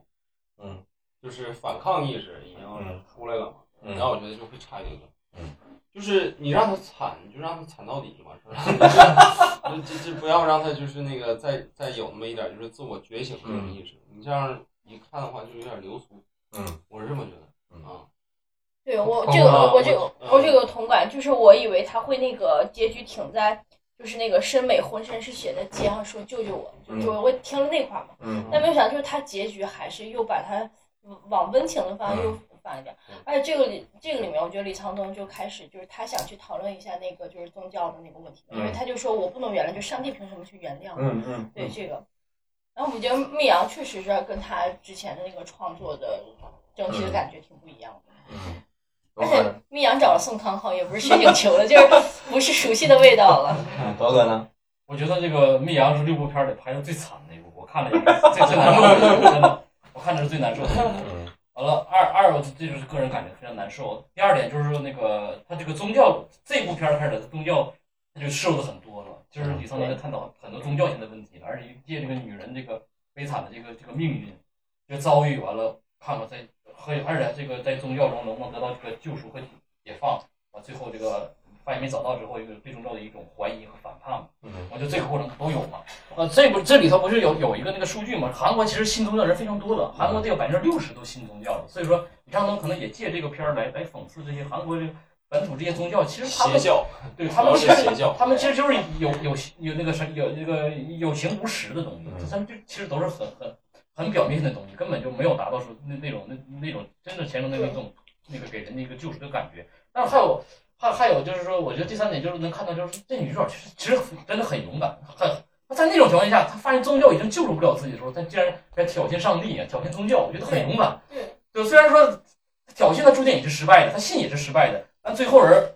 的结局嘛，她其实她这个女主女女主角，你可以给她想象成一种理想化的一个一一种一种人物，那么嗯她一直是想活的一种理想化的，或者或者说是超脱于世俗的一种感觉。嗯对吧？宋康昊里头就是世俗化的象征，对吧？就是小人物，就世俗化，就就是那样的，也不也不理解那女主角，但我就喜欢你，对吧？嗯我也不管你的遭遇怎么样， 但我就喜欢你。完你你那个我能帮啥能帮啥，对吧？但女但是但是和女主角要的爱情或者要的这个依靠也好，还是总是差了一差了一个东西。但是没办法，就是这个女主角理想的世界总给她拉回现实，总会到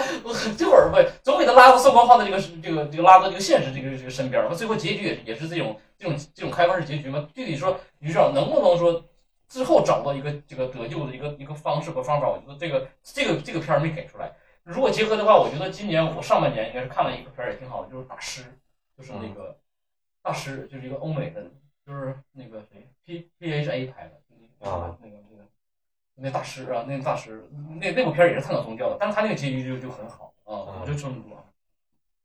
我我我不刚说了吗？第一遍看的时候就已经看不下去了，我就觉得这个女主就是个疯批的女人，在这儿干嘛呢？这是，啊就是她种种行为我都理解不了，就觉得，反正我就是理解不了。但如果然后你听我说呀，然后我不是一八年再看了一次吗？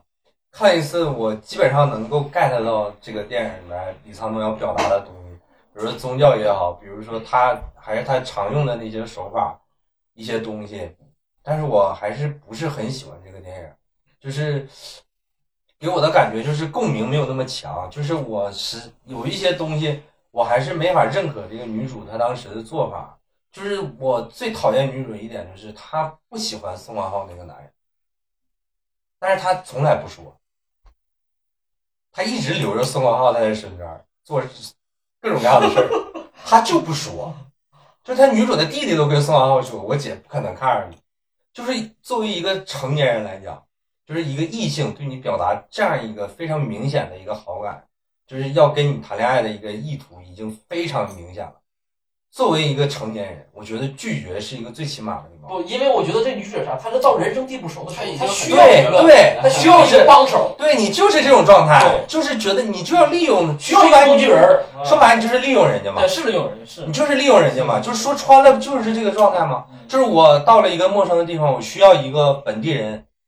我需要一个依靠，或者是我作为一个女人，有一些需要男人做的工作，我需要找到一个男人，就免费劳动力嘛，就我要利用他嘛，我就完全理解不了这一点。就我觉得你可以做你任何想做的事情，你挑衅上帝都可以，你怎么着都可以，但是你不要利用别人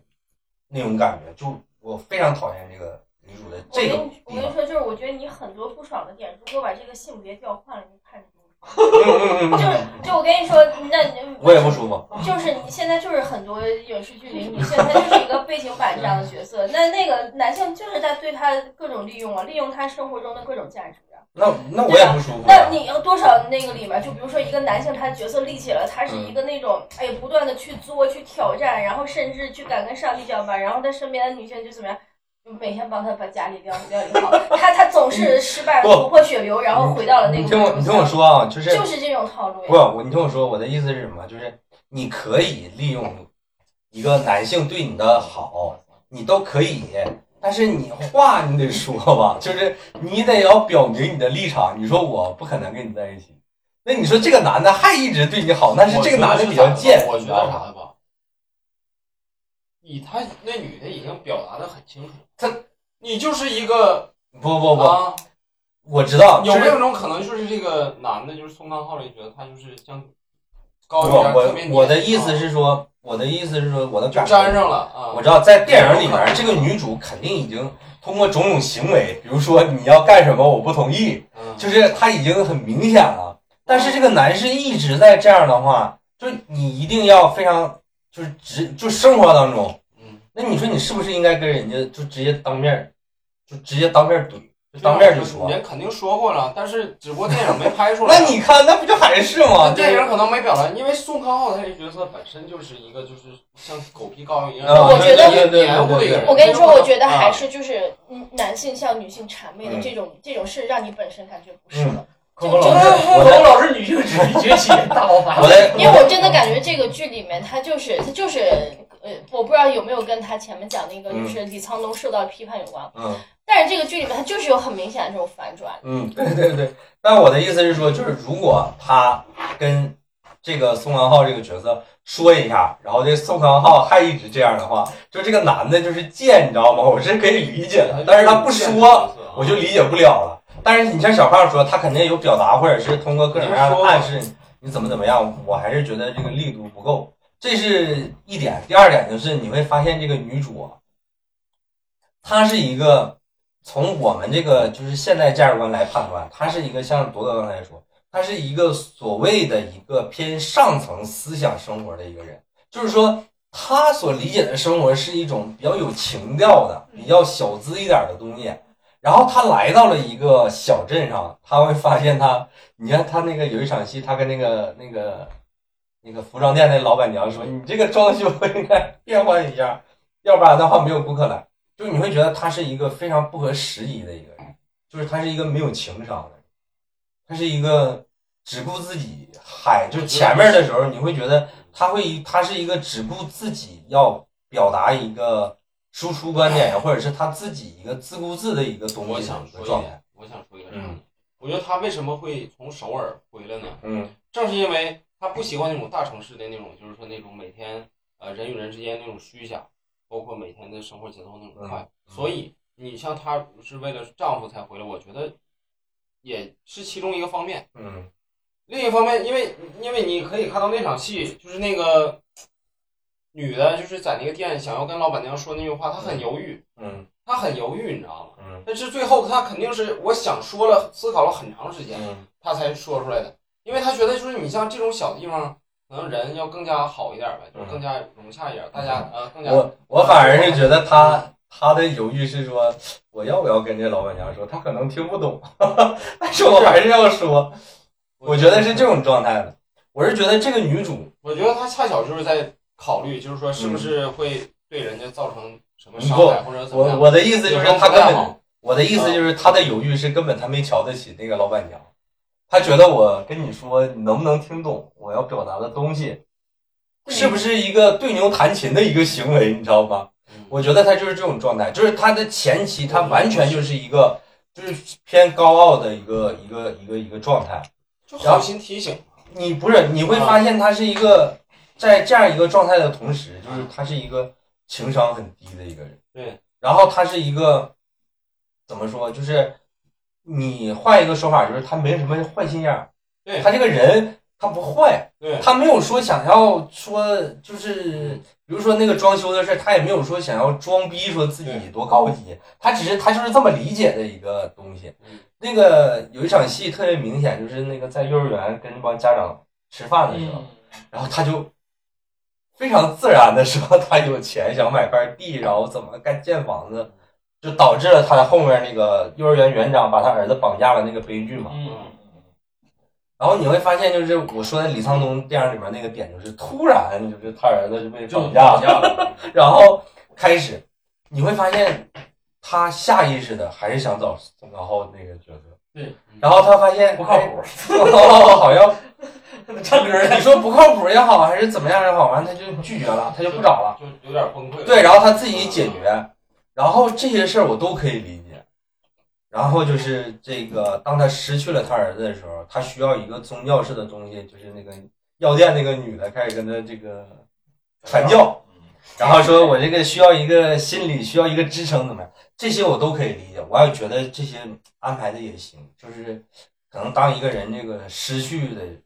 太多的时候，他确实需要一个支柱。嗯，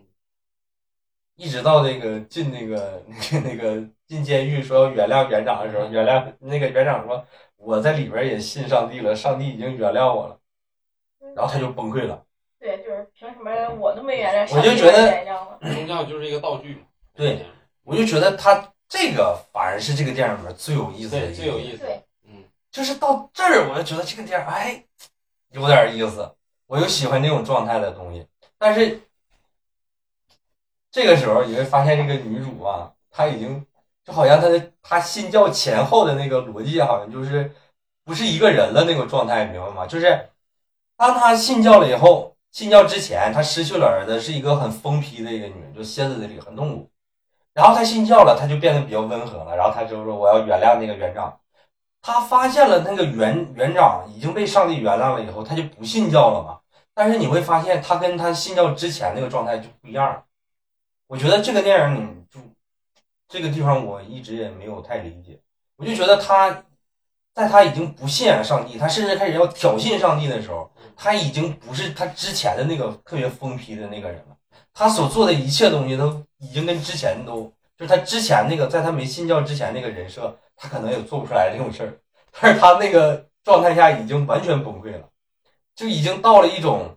可能就是当他失去了他最珍贵的丈夫儿子以后，又失去了他的信仰，而且他可能已经到了一种，就是一个一个一个完全无所顾忌的一个人了，就整个就是彻底疯批的一个状态因。为我觉得就是他信这个宗教，信这个就是上帝嘛。嗯他把上帝当成啥？他把上帝当成了一个发泄的对象，嗯呃，一个泄恨的这么一个对象。嗯为什么呢？因为杀他儿子的凶手已经在监狱里了。嗯，你想找他报仇已经不可能了，你知道吗？嗯你对他恨也是没有意义，你只能是转移给上帝。嗯呃，然后把上帝当做一个对象，然后去呃侮辱或者说去这个报复。对呃，我的你所以说它就是一个道具嘛，嗯是一种仇恨的转移。对，我所以我的意思就是说，他这个前后，他信教前后的这个，就是他那个信教之前和他这个信仰崩塌了之后，他这个完全疯批的一个状态的一个对比，是不是这个电影真正想要表达的一个内核？还是说这个宗教本身是李沧东导演想要讨论的这个？我一直也没想明白。我觉得宗教就我就觉得他他信我觉教得做是梦都不是那种对，我是觉得哦他信教之前跟他信仰崩塌以后，他那个人格反差有点太大了，就他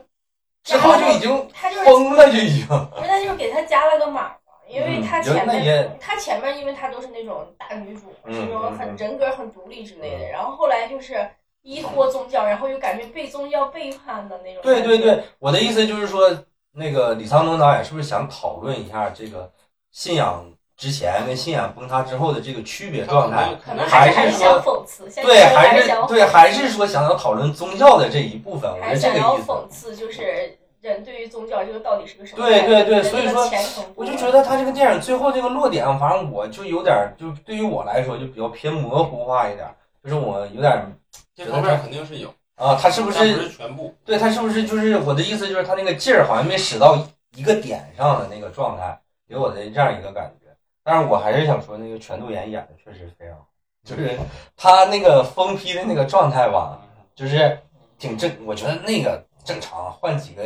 别的韩国女演员都能演。嗯但是你会发现她有一些细节化的表演，就是她 他拿这个不是看戛纳了吗？对对对，就是嗯她这个男的戛嗯纳啊对，亚洲第二位嘛，她的那个第二位女性。嗯，他的那个就是有一些细节化的面部变化，包括什么嘴唇抖动啊，然后就是流泪呀、然后说话那个声音，那种神经质那种。哎，对，我觉得不他是那个不状是完态，全疯，对，不是完它全嗯是说有那状种态就是很复杂情绪在里边儿，有那种委屈，嗯有那种愤怒。嗯，反正这个宋康昊就是比较攻略一下。 哦，罗哥还有点想聊的吗没有了。，哦，没有了。那我们这个再往下就是这个十小胖没看是吧？没看，没看，那就 Coco 开始。呃是嗯对诗里面的他，其实我觉得诗里面有讨论，往前，就我觉得诗里面跟前面那几个就是不太一样的是，他讨论到了就是三代人嘛，嗯就是他可能也就因为李沧东的片子，我觉得他一直都在就是讲那个社会上的一些问题嘛嗯。然后这个里面也有讲到，就比如说是那种里面你看那个青少年的那种犯罪，对吧？然后青少年犯罪，然后就是老年人他的那种。你看那个主角，他去写诗啥，他那种他是反而去追求了精神生活状态，然后青少年这种犯罪，就包括中间一代青年，他都没有出现，他们只有电话沟通，就是中年人这哦种缺嗯失，对吧？？对，我觉得这个是跟前几部都不太一样的，它是聚焦到了这种年龄层不同的这种层面里面嗯，然后它里面就是所塑造的那个就是老年人那个形象嘛，嗯就是我我感觉挺喜欢，就是他对于那种就有一块儿印象特别深，就是他在那个户外，然后想写那个诗，然后好不容易有灵感，对一下雨，然后他那个灵感就是浇没了，他就痛哭的那种感觉，我就觉得，哎，那一块就是那种表现，就会让你会觉得那种，嗯，他就是老年人现在他面对的困境和无助，可能就是就有很多是那种精神层面这种缺失嗯嘛。然后这种精神层面呢，我们现在如果就是理解想到最多，可能比如说就是什么陪伴啊之类的。嗯其实除了外界，就是对于他的这种呃肯定他的价值，他自我内心的那种价值缺失也会有。就比如说像他写诗，他一下没有灵感了这种，这种是他自己的，并不是说谁陪伴他，谁嗯给他多一些这种物质啊什么的各种东西能够平衡到的一些。嗯对，所以我觉得这个是这部就是更加聚焦到了那个每个层段的人的那种发展的变化和心理。嗯，柔和呢？我应该最喜欢这个诗牌的这个感觉，嗯就我觉得这个诗这个感觉应该是把李沧东这个这个什么电影是美学或电影视觉排的更好一点，我嗯个人感觉。第二个，我觉得这个这个话题，这话题就是老年人这个话题，嗯他对他这个老年人这个经历，而且就是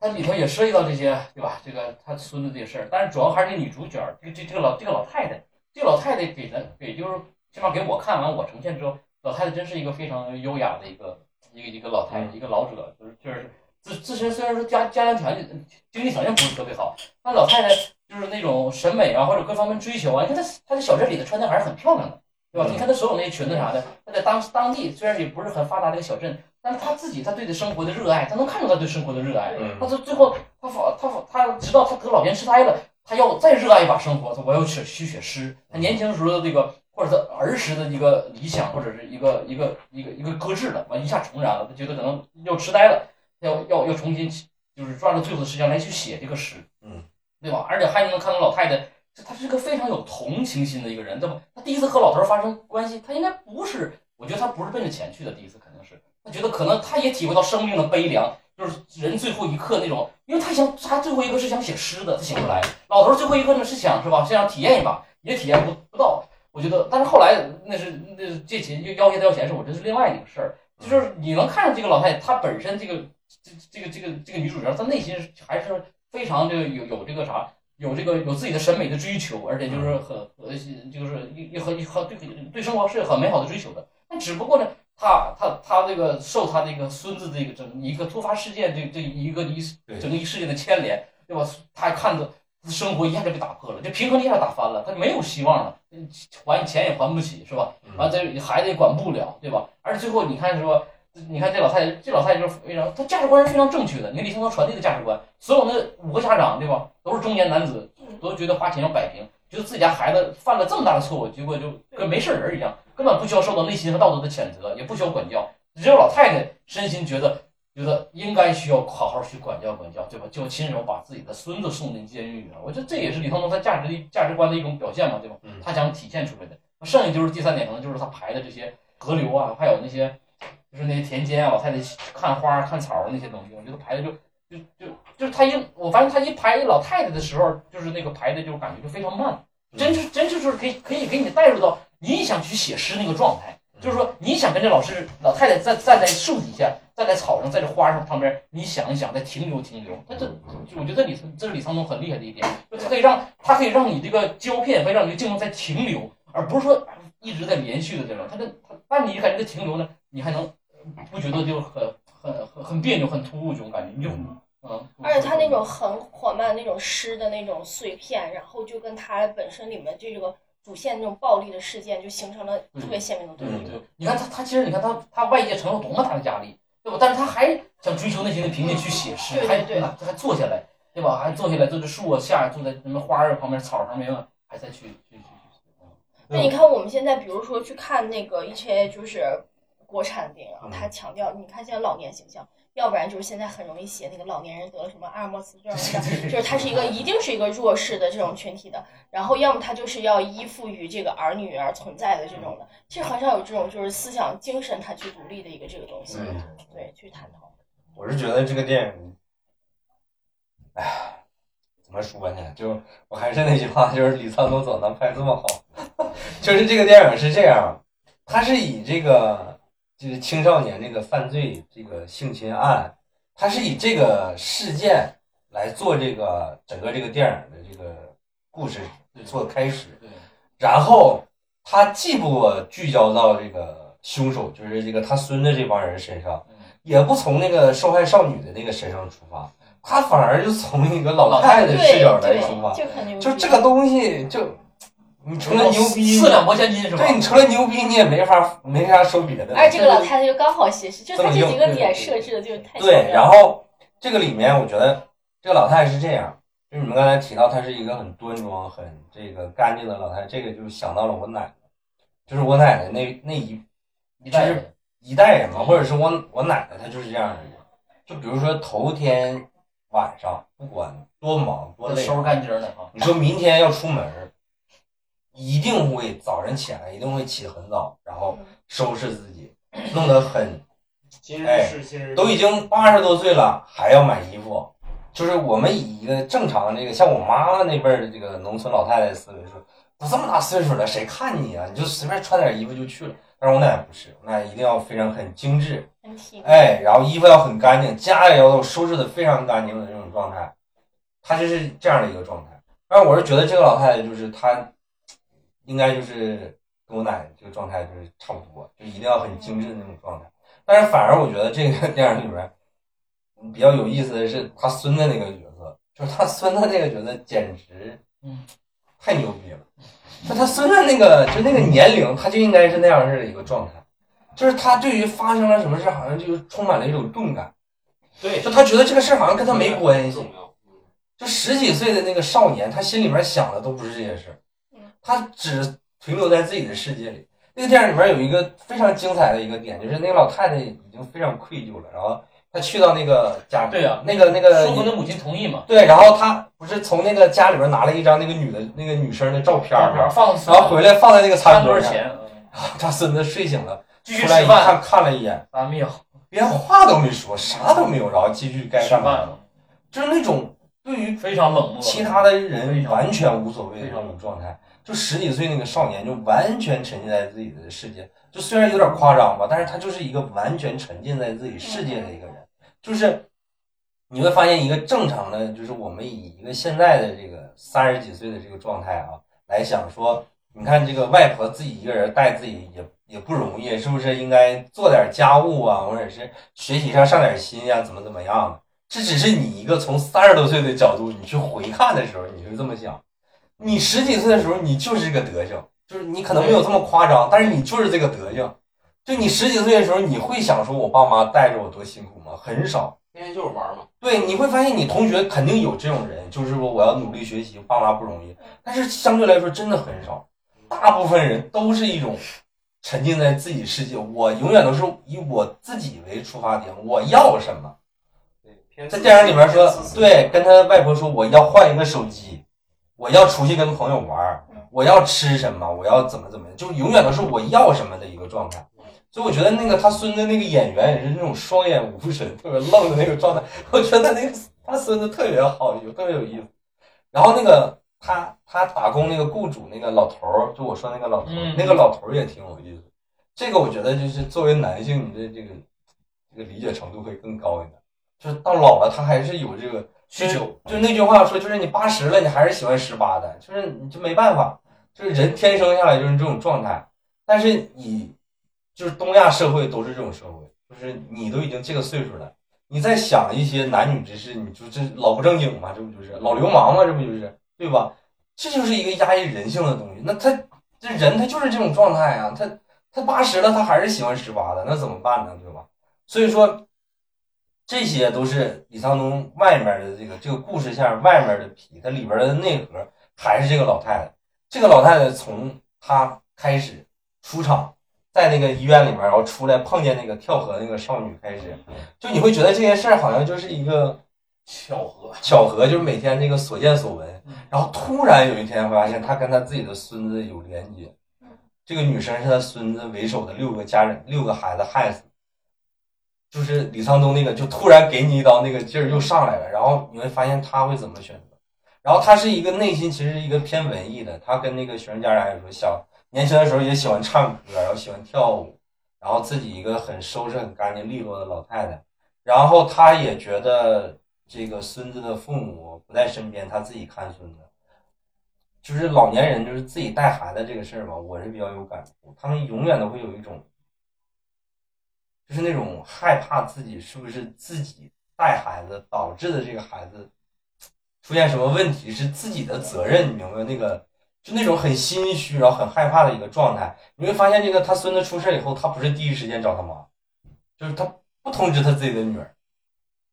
因为其他实想的就是我怎么去去解决这个事情在。这里那个年轻一代，他就普遍就是缺对对失的，就是没有去跟这个他们的上上下两代有一个就是连接我的意思是什么？就是他这个一个是就是他觉得这个孩子是有一直是自己带的，二一个就是不管他多大，他女儿永远是他女儿，就是孩子还是孩子，嗯就是他下意识做父母的，就是下意识保护自己孩子，就是这么简单。所以他就觉得我想自己解决，但是他发现这个事儿哦，原来是这样。就像铎哥说的，他内心非常挣扎，就觉得挺愧疚的。然后其他学员家长永远一点无所谓的一个状态，甚至还有家长说，就是他们说这个这个几个男生对这个女生进行了这个性侵害嘛，然后有一个学员家长说，这个女生长得这么丑这么矮，能吗？就是这种状态，我就觉得他反而是永远都想着那个小女孩很儿，愧疚的一个状态，然后再结合他自己对于生活的这个追求，就哪怕他就像铎哥说的，他可能生活也不是太富妇裕，女然后孙子也不听话，然后孩子也不总来看他，但是他还是有自己的一个精神追求，我觉得这个是非常非常难得的，就是也值得我们父母那一代人去学习跟借鉴的。真的，就是现在有好多的老年人，他们听众里有父母辈儿的吗？搞笑，没事没事，搞笑。就是觉得，你就是觉得说，他们现在的那个我们父母那代人，就现在就是永远都是看孩子、接孙子、 放学的这个状态，很少有自己的一个精神需求的一个东西。其实你想，父母带那那那辈儿人，他们就是特别能在工作中找到价值，嗯一退休就迷茫。嗯年轻人又不愿意上班，让他对们对多干对点对儿，对，不要退了 嘛，就返聘嘛。 所以说我就觉得李沧东他用一个就是非常温柔的一个笔触，但是他揭示了一个非常残酷的社会现实，就是像 Coco 老师刚才说的，就是年轻的这一代，嗯然后中中年的这一代跟老年的这一代，他们都有各自的困境，然后他们怎么样去寻找一个情绪的一个出口，你想如果老年人没啥困境，说 实话，这是还是有困境有的。啥困境啊？嗯，嗯嗯，这这拿着好几千、六六六七千的工资，有什么困境 呢？等等等到咱们老了到那个状态就没有困境咱。们还拿社六会七认千，可没有，咱们老的时候根本拿不到那么多钱。我的意思是说，就是李沧东在电影里面，比如说这个年轻的，就是他孙子那一代的孩子，他们如果有一个正常的情绪宣泄发泄口的话，他们就不会欺负一个女同学。然后他们中中年的那一代，如果你有一个情绪发泄口的话，他们也不会对自己的孩子、对自己的父母，就基本上一个不闻不问的一个状态，根本都不关心自己的孩子在学校里面什么表现，也不关心自己的父母每天的一个怎么样的一个生活状态。恰恰是这个老太太，她找到了自己的一个生活方式，一个情绪的出口，就是写诗。你会发现，那个大师课结束以后，只有她一个人写了一首诗，对对对，就是这样的一个精神，就是精神状态和一个生活方式，我觉得是非常值得人学习的。就是这个世界，就是他妈的一个操蛋的一个世界，但是我内心还是有一个非常温暖、非常柔和的一个地方，是属于我自己的，是一个不被社会所污染的一个地方。我觉得这个是太牛逼的一个事情，就是很少有人能做到这一点。你看那些跟他谈判的那些学员家长，都是那个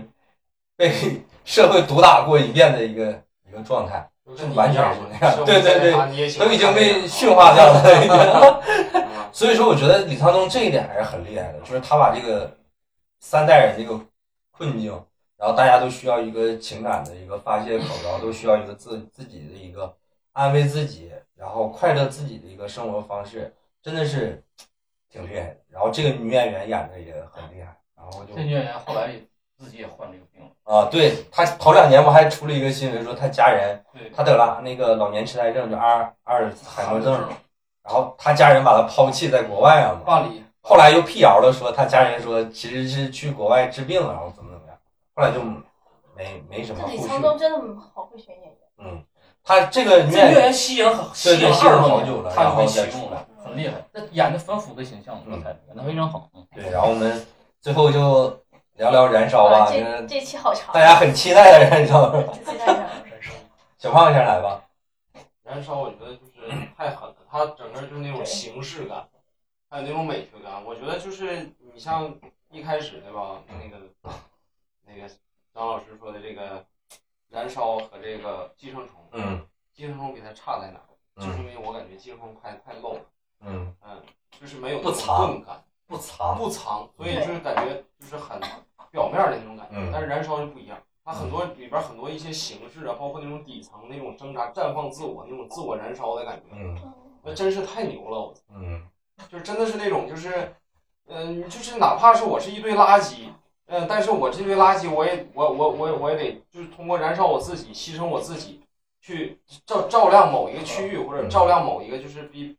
比较那个释放能量，就像火炬一样，嗯真的就是就指引人类进进步的一种火炬，我觉得这确实不为过啊，嗯，我觉得很好啊。嗯扣扣老师，我燃烧，我就是属于第一遍没呃看完，即使没有全看懂，也嗯会觉得好牛的那种电影，就是之前说的问题。然后我刚才特意去看了一下，《燃烧》竟然评分就是在豆瓣跟《寄生虫》差那么多。然一个后获奖没获奖的事儿，对，然后我觉得就首先《燃烧》它那个文本选的本身就好，嗯然后那不是他不是也就是和那个什么《驾驶我的车》还是啥，都被就说是那个村上春树改编非常成功的东西。对，然后它里面的就是呃，像那个镜头语言，它留白就是很多，给人很多那种遐想空间，它很多东西就没有点透，嗯对吧？就是里面的那种就是阶级化差异，就包括他呃那个女生最后到底是去了哪里，嗯对吧？它的那种那个大棚的燃那个火焰，它的燃烧嗯意象，其实给大家解读空间还挺多。然后我觉得它里面也包含了很多那个不仅是阶级，也有就是很多宗教的东西。嗯，然后这个可能就其实我们跟韩国那个社会差异还是比较大的。就嗯你像我们看《寄生虫》那么直给的电影，就是能够理解它它所嗯要表现出来。这燃烧还是有很多就是隐在的东西，确嗯实是我看到后面的解读之后，才会觉得说，哦，原来是在那个社会背景下所有的这种比较畸形的一种产物之类嗯的。就比如你看底层，他的人民就是吸吸大麻呀什么，就那种嗯快感，然后上层人民要看到那种就更庞大的一个毁灭性的一个东西才能得到。对，他太棒了对吧？嗯他聊的那样的一种快，然后包括它里面就是就是李沧东太会选演员了，就虽然刘亚仁现在已经 就是各种的翻车了是吧各种翻车，但是他这个演的太好了，包括那个那男本包括那个他一直演的很好，嗯对啊呀、对嗯刘刘亚仁真的一直演的很好，然后包括那个女生就是在那个呃呃脱光了上身嗯跳舞的那段，我真他觉是得第一次演电影啊，我真觉得那好一段是一个影史上都很经典的镜头，就就不不局限于韩国电影。然后我觉得他这个就是是就是韩国，你像新世纪以来就是太多好电影了，但是那种类型片呢，就是它完成度高，但是我觉得它艺术性肯定就是上差。如果要艺术性的话，我觉得《燃烧》就是最好的一个。我我们格伦演的也挺好的嘛，嗯对，确实，哥是谁呀？就是就是演本的那对个对《对。行尸走肉》里面演格伦的嘛，我觉得格伦演的还是让嗯我我觉得，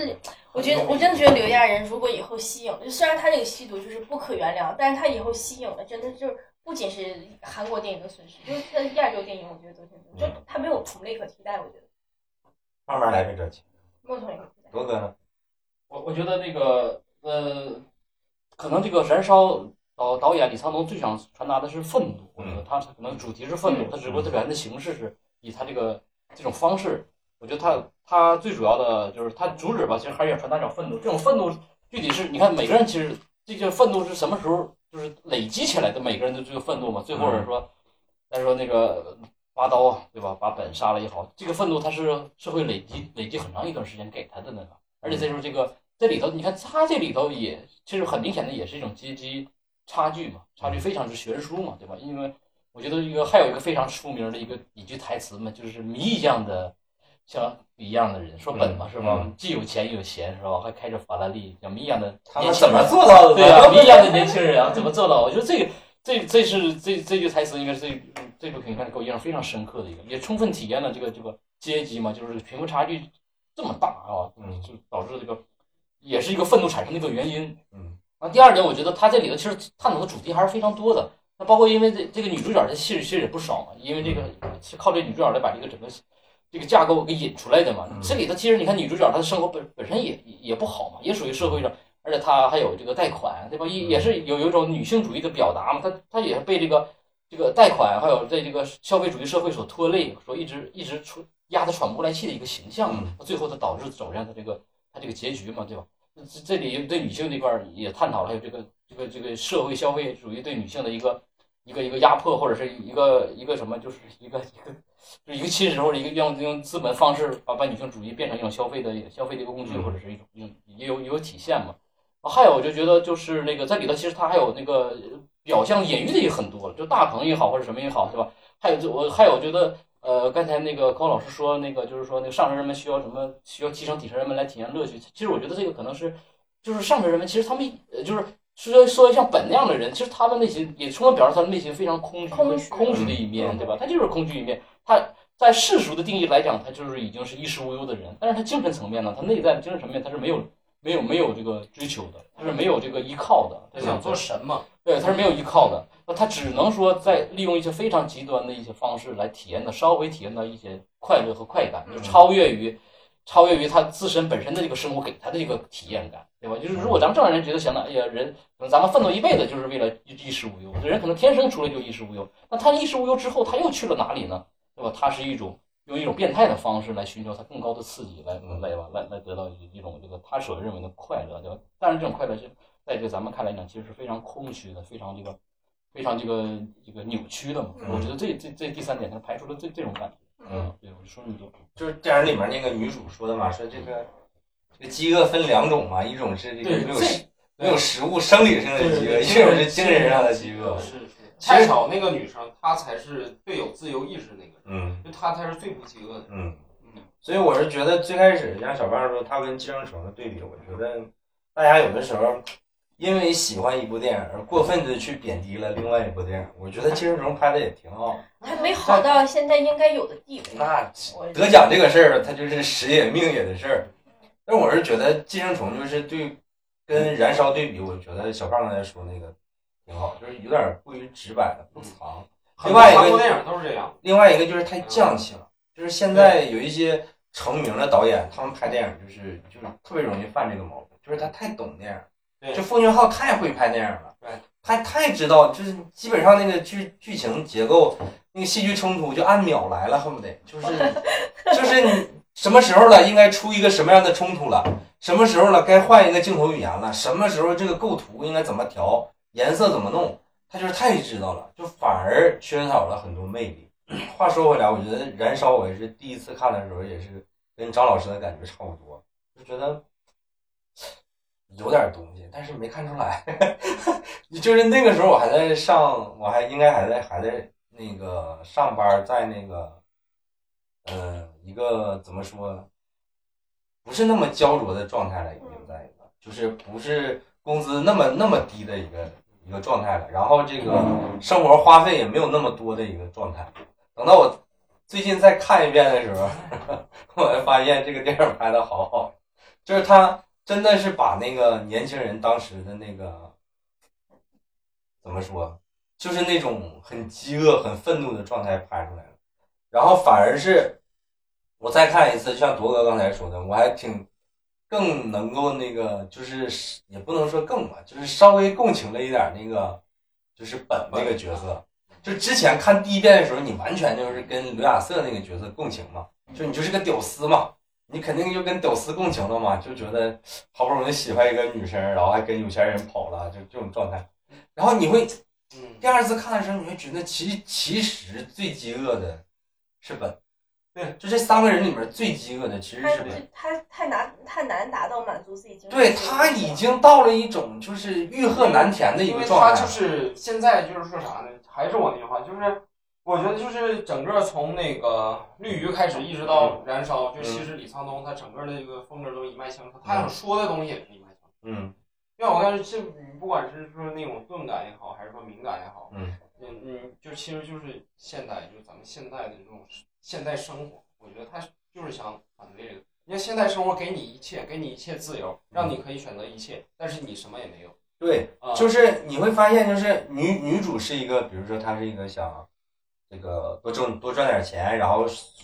就是生活的更好一点。然后男主呢，可能相对来说目目标没有那么明显对，他他就是更躺平，躺平绝嘛大绝大多数的那个普通人，就是躺啊混一平天算一天。嗯你说这这个心里有一个作家梦，说想写点东西，但是一直也不下笔。但是你会发但是现，就是我我打断一下，嗯就是呃，中间有一场戏就是啥，就是他们就在一起，当那个女主了解她那个经历的时候，嗯说我去过哪儿，我见过什么什么，嗯然后那个本就困了，嗯，明白？她打哈欠了，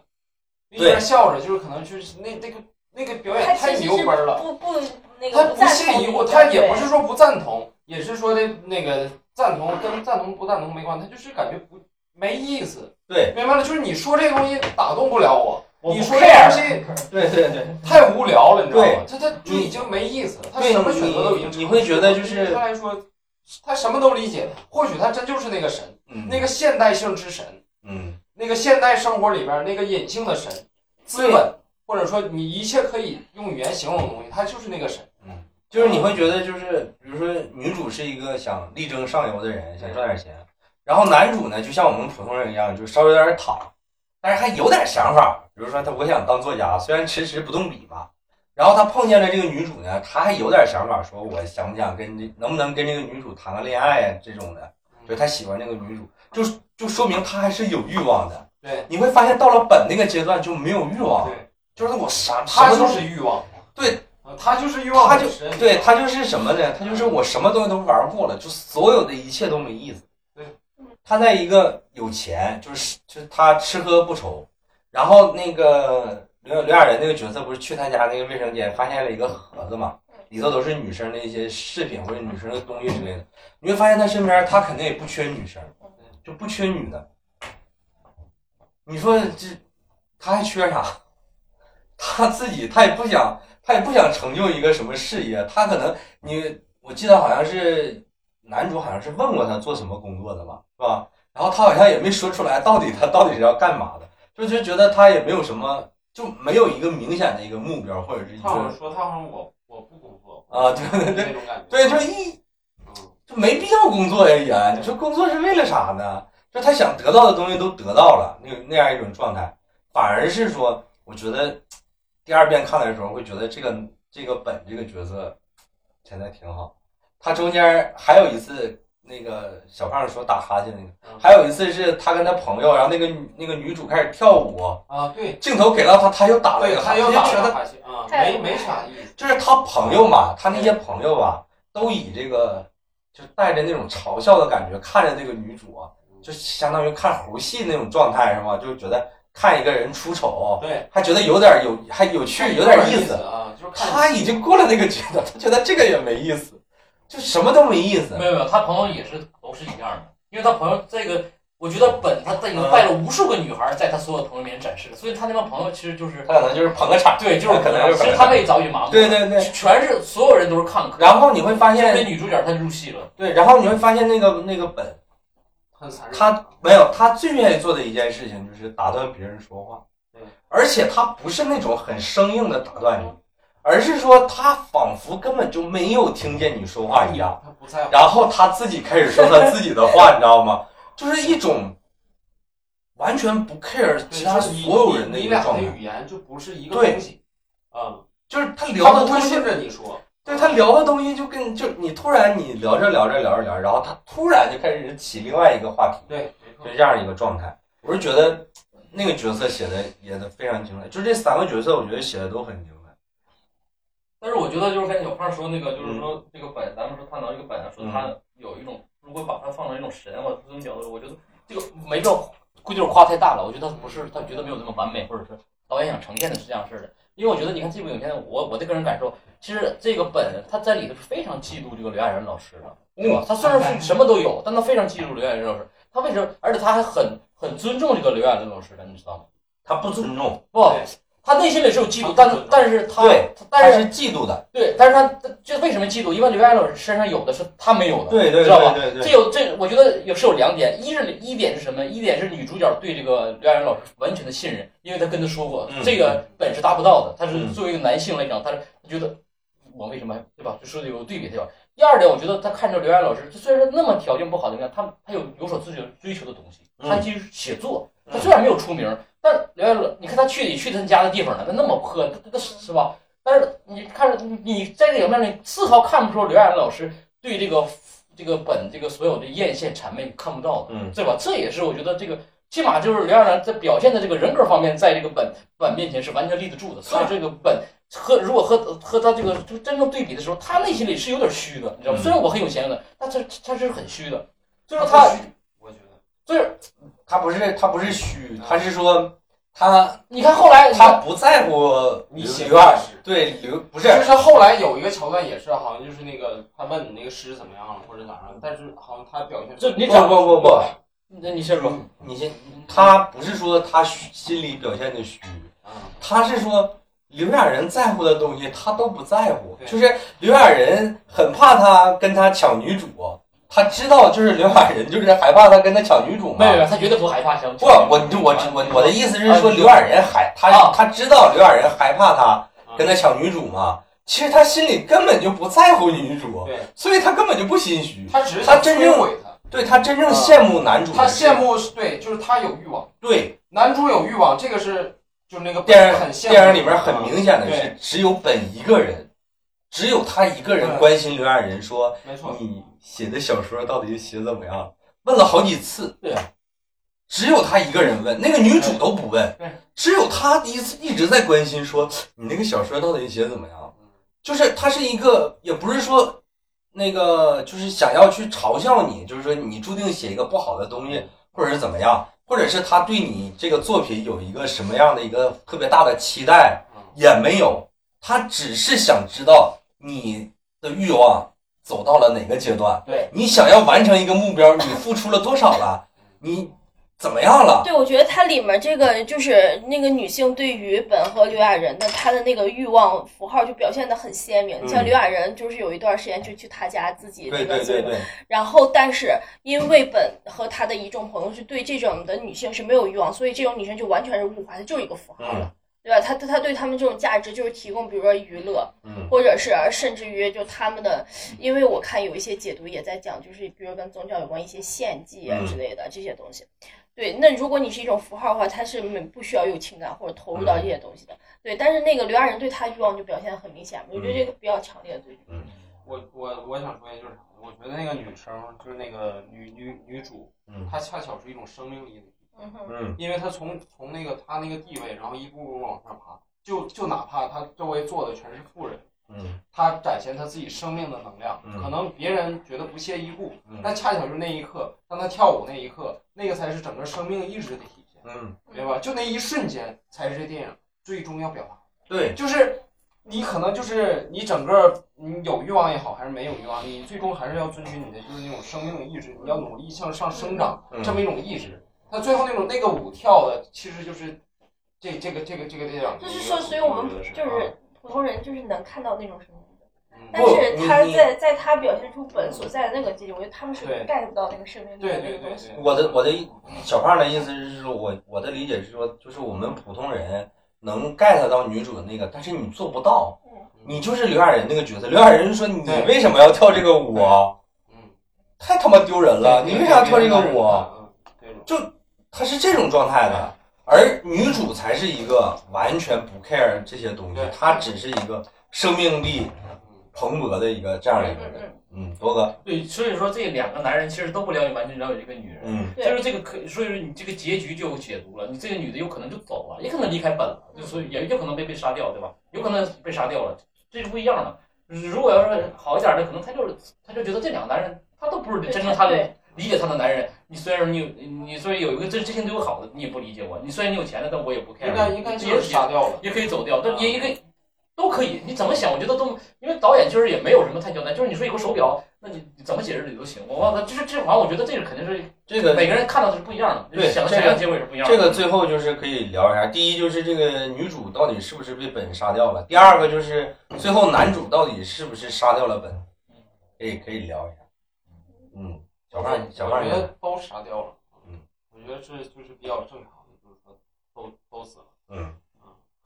我我觉得那个女主至少是被本给杀掉了，嗯因为就是可能即使她再无聊，她再没有价值，她占据了本这个生命的一个很长一个时间，就是最后她可能就是会有那种摧毁的那种快感。嗯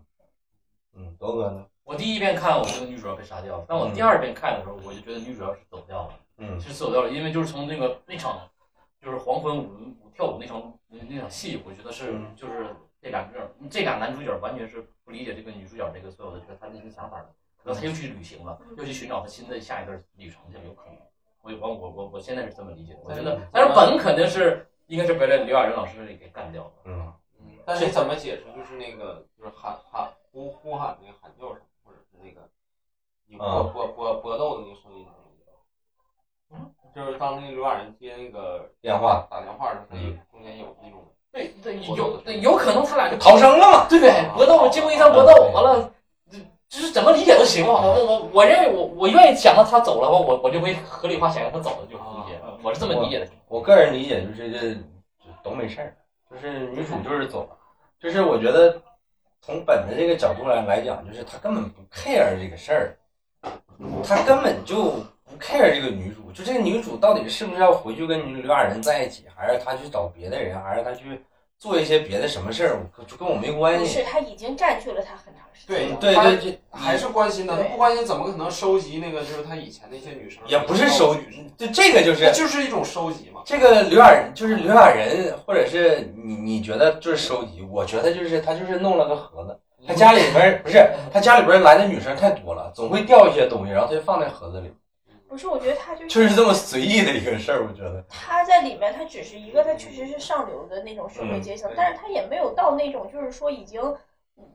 入境了的那对种对感觉。对，也也没到出神入化那对个对对嗯他还是会被这些琐碎的东西给给那个嗯，圈住嘛。他既然对这个人投入了这么多，那他最后他要从他身上得到底得到什么价值？那我们看了，这种价值不是感情，对吧？他不想跟人谈恋爱，嗯嗯那这个价值是什么？就是那种把他摧快毁的感那种快快感。，嗯快感我是觉得，嗯，反正我还是坚持我的想法，我是觉得就是他没杀。